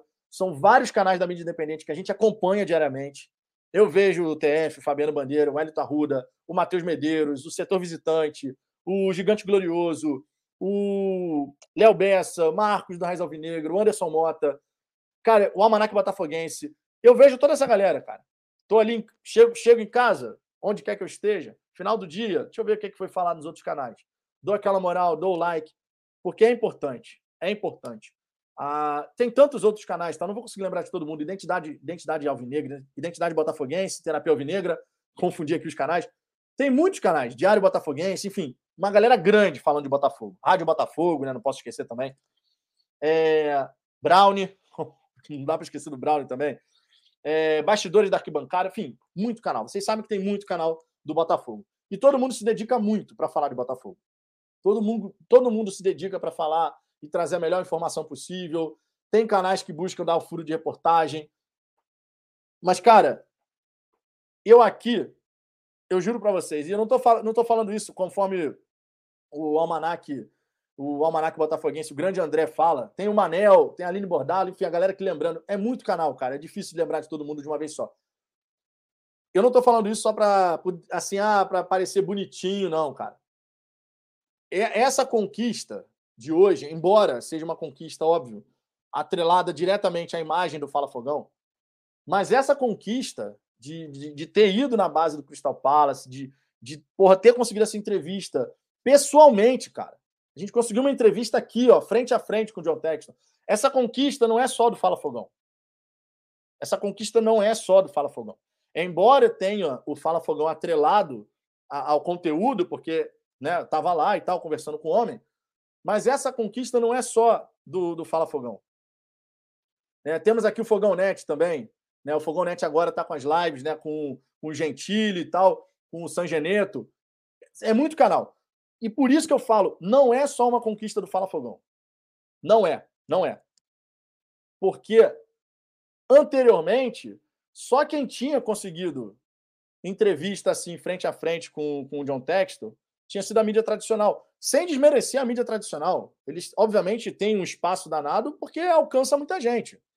Primeira entrevista que o John Textor fez é, para um grande canal foi para o Globo Esporte. Fez aquela entrevista lá inicial. Depois fez a entrevista para Botafogo TV, né, pessoalmente, assim, tete a tete e tal. Com, com a mídia independente, foi uma grande entrevista com o canal do TF. Uma porra, entrevista bacana, porra, bacana demais, cara o TF e o. Esqueci, cara, perdão, eu esqueci o nome do. Cara, não gosto de esquecer o nome das pessoas. Vocês vão lembrar aí o, o nome do, do, do, outro profissional que faz as lives com o TF, cara. Esqueci agora, perdão. Realmente esqueci. Vocês, vocês sabem quem é, pô. Eu tô, eu tô tentando puxar a memória, tá na ponta da língua, não tô conseguindo lembrar agora. O Thiago, Thiago Quintela, isso. O Quintela. Eles fizeram uma grande entrevista com o John Texton. Virtual, uma grande entrevista. Não importa se é virtual. Foi uma grande entrevista, um grande conteúdo. O Gigante Glorioso, com toda a galera do Gigante Glorioso, o Guilherme, o Maicon, as meninas, também uma grande entrevista. Virtual, não interessa, grande entrevista. Mas não tinha acontecido ainda do de um canal da mídia independente ter tido essa oportunidade de entrevistar assim, ó, cara a cara. O que o, quem teve essa oportunidade foi a grande mídia. Então essa é uma vitória que não é só do Fala Fogão. E eu juro, eu não estou falando isso só para ser bonitinho, para parecer legal, não. Eu vejo isso como uma conquista da mídia independente. É um conteúdo gerado de botafoguense para botafoguense. É um conteúdo que fala com o botafoguense da maneira como o botafoguense quer saber do clube. Então é uma conquista de todo mundo, de todo mundo, da mídia independente de modo geral, porque isso abre, isso abre oportunidades, isso abre portas. E, cara, eu fico muito feliz de poder, nesse momento, representar, de verdade. A, a gente elogia aqui, por exemplo, eu tiro o chapéu pro trabalho que o Pedro Depp faz no setor visitante. Ele, Gabiru, Medina, todo mundo, todo mundo, Thiago, Thiago Antunes, enfim, todo mundo, todo mundo, Lele, o Rob Porto, enfim, a galera faz um trabalho sensacional por lá. O Pedro Depp fazendo as viagens, cobrindo o Botafogo de uma forma sensacional fora de casa. Então é muito legal a gente reconhecer a importância de cada um. Por mais que você tenha preferência, por mais que você goste mais desse, mais daquele, mas essa, na minha opinião, é uma conquista da mídia independente. Tá? Obviamente tem lá a cara do Fala Fogão, tem o selo Fala Fogão, né? Porque a gente estava lá, mas é uma conquista da mídia independente. Isso aí é muito importante. Muito importante.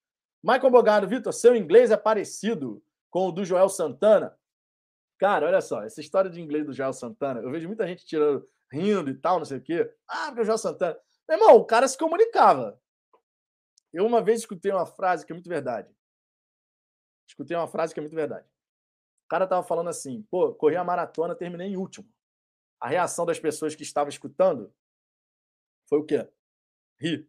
O cara falou: fiz uma, corri uma maratona, terminei em último. Aí o cara perguntou: quantos de vocês aqui já correu uma, uma maratona? Ninguém levantou a mão. Ou seja, o cara terminou em último uma maratona, mas correu.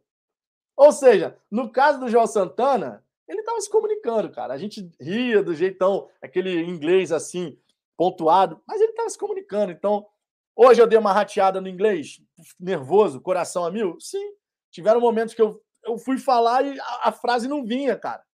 E antes da, da câmera ligar, tava de boaça, tava conversando com o John Texto assim, numa boa, porque eu, eu consigo falar inglês.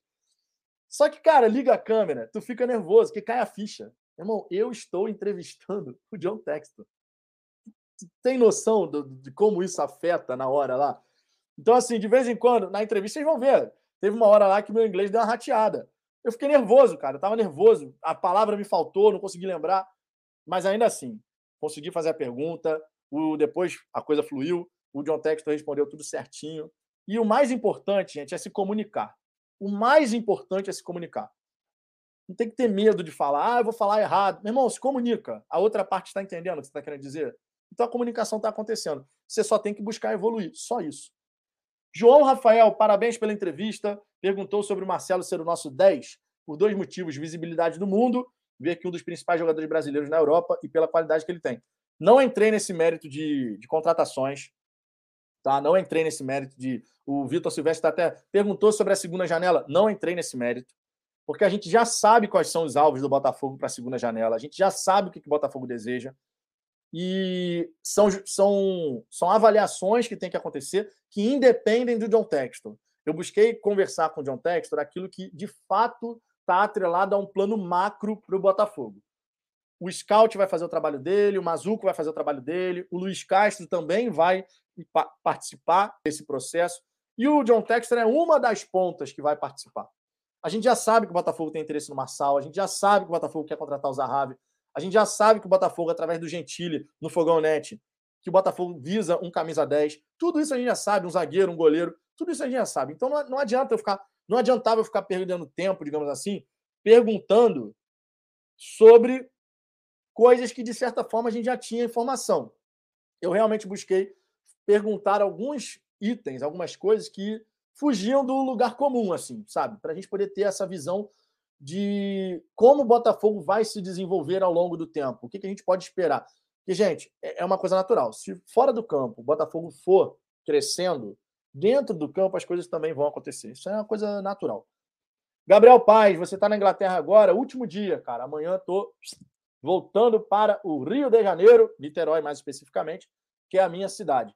O Patrick Rangel, parabéns, Vitão, pelo excelente trabalho. Feliz por você, nota 10. Um abraço daqui de Boston. Tamo junto, Patrick. Tamo junto. Obrigado pela moral. Obrigado pelo superchat. E obrigado, cara, por todos vocês que, pô, quantidade de mensagem que a gente recebeu da galera dando os parabéns, da galera falando, pô, pô, muito maneiro, cara, pô, sensacional. Eu queria agradecer de coração, tá? Porque dá para perceber a felicidade, a felicidade de vocês por a gente aqui no Fala Fogão ter conseguido. E repito mais uma vez, uma conquista da mídia independente, tá? Mas assim, a galera que, que acompanha mais o canal, muito obrigado, cara. O grupo lá dos membros no WhatsApp também, a galera feliz da vida, comentando, comemorando, cara. A galera comemorando, pô. dá para perceber que é genuína a felicidade. Então eu queria agradecer de verdade tá? Vai ter muito conteúdo bacana, muita coisa legal aqui sobre essa entrevista. Eu vou ficando por aqui nessa resenha. Busquei contar um pouquinho para vocês como é que foi essa experiência de estar tá lá com o John Textor na base do Crystal Palace, né, fazendo o tour guiado pelo próprio John Textor, conversando, fazendo a entrevista exclusiva. Vai ter muito assunto bacana. A gente vai legendar a entrevista, disponibilizar aqui no canal e, obviamente, vamos comentando isso ao longo das resenhas, né? Porque vai ter realmente muito assunto para a gente falar. Dei algumas informações aqui que acabou não entrando na entrevista, então não tinha problema nenhum eu comentar aqui nessa resenha. Mas assim que a gente legendar a entrevista, vocês vão se amarrar, cara. Ficou um conteúdo sensacional, tá? Muito obrigado pela presença, muito obrigado aqui por todo mundo que mandou mensagem.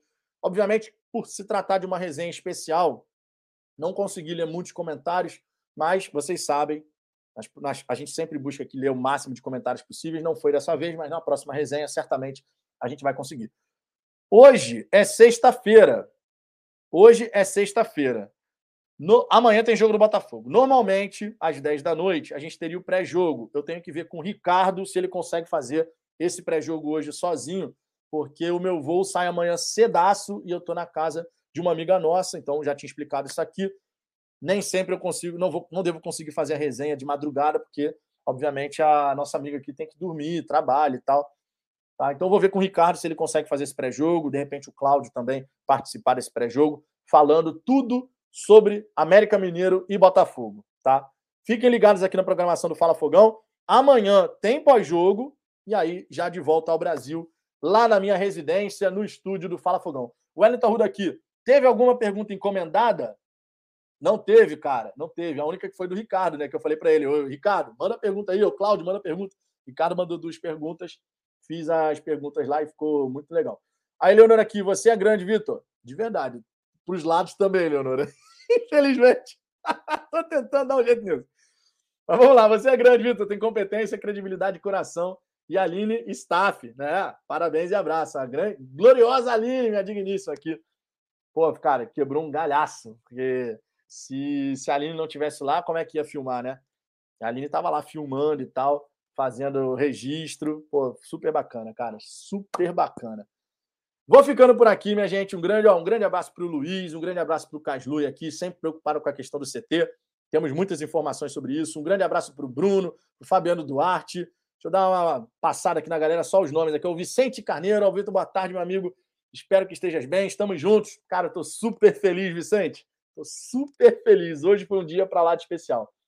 O João Rafael, meu padrinho, jogou no Botafogo na década de 80. Demetrio foi campeão mundial de juniores pela seleção com Bebeto e Dunga. Pô, bacana, hein, João? Bacana, cara. Tem história para contar, hein? Tem história para contar. O L Logística aqui, mais um inscrito, obrigado, tamo junto. E sempre lembrando, tá? Amanhã, sábado, a gente em tese teria a resenha de uma da tarde, porém, eu estarei no avião. Então eu não vou conseguir, eu tô voltando para o Brasil. Estarei no avião uma da tarde. Se o Ricardo tiver como fazer essa resenha de hoje à noite, pré-jogo, e amanhã na hora do almoço, vai ter ambos os conteúdos. Se não, a gente está de volta no pós-jogo entre América Mineiro e Botafogo, comentando tudo sobre a partida. Tá? Fiquem ligados aqui, porque, é claro, sendo criado o link da live, sendo criado o link da live, melhor dizendo, vocês vão poder acompanhar mais uma resenha aqui no nosso canal. Fechou? Um grande abraço para todo mundo. Um beijo no coração de todos. E vamos em frente, porque tem muita coisa por vir, meus amigos. O Botafogo, o Botafogo vai ficar sensacional.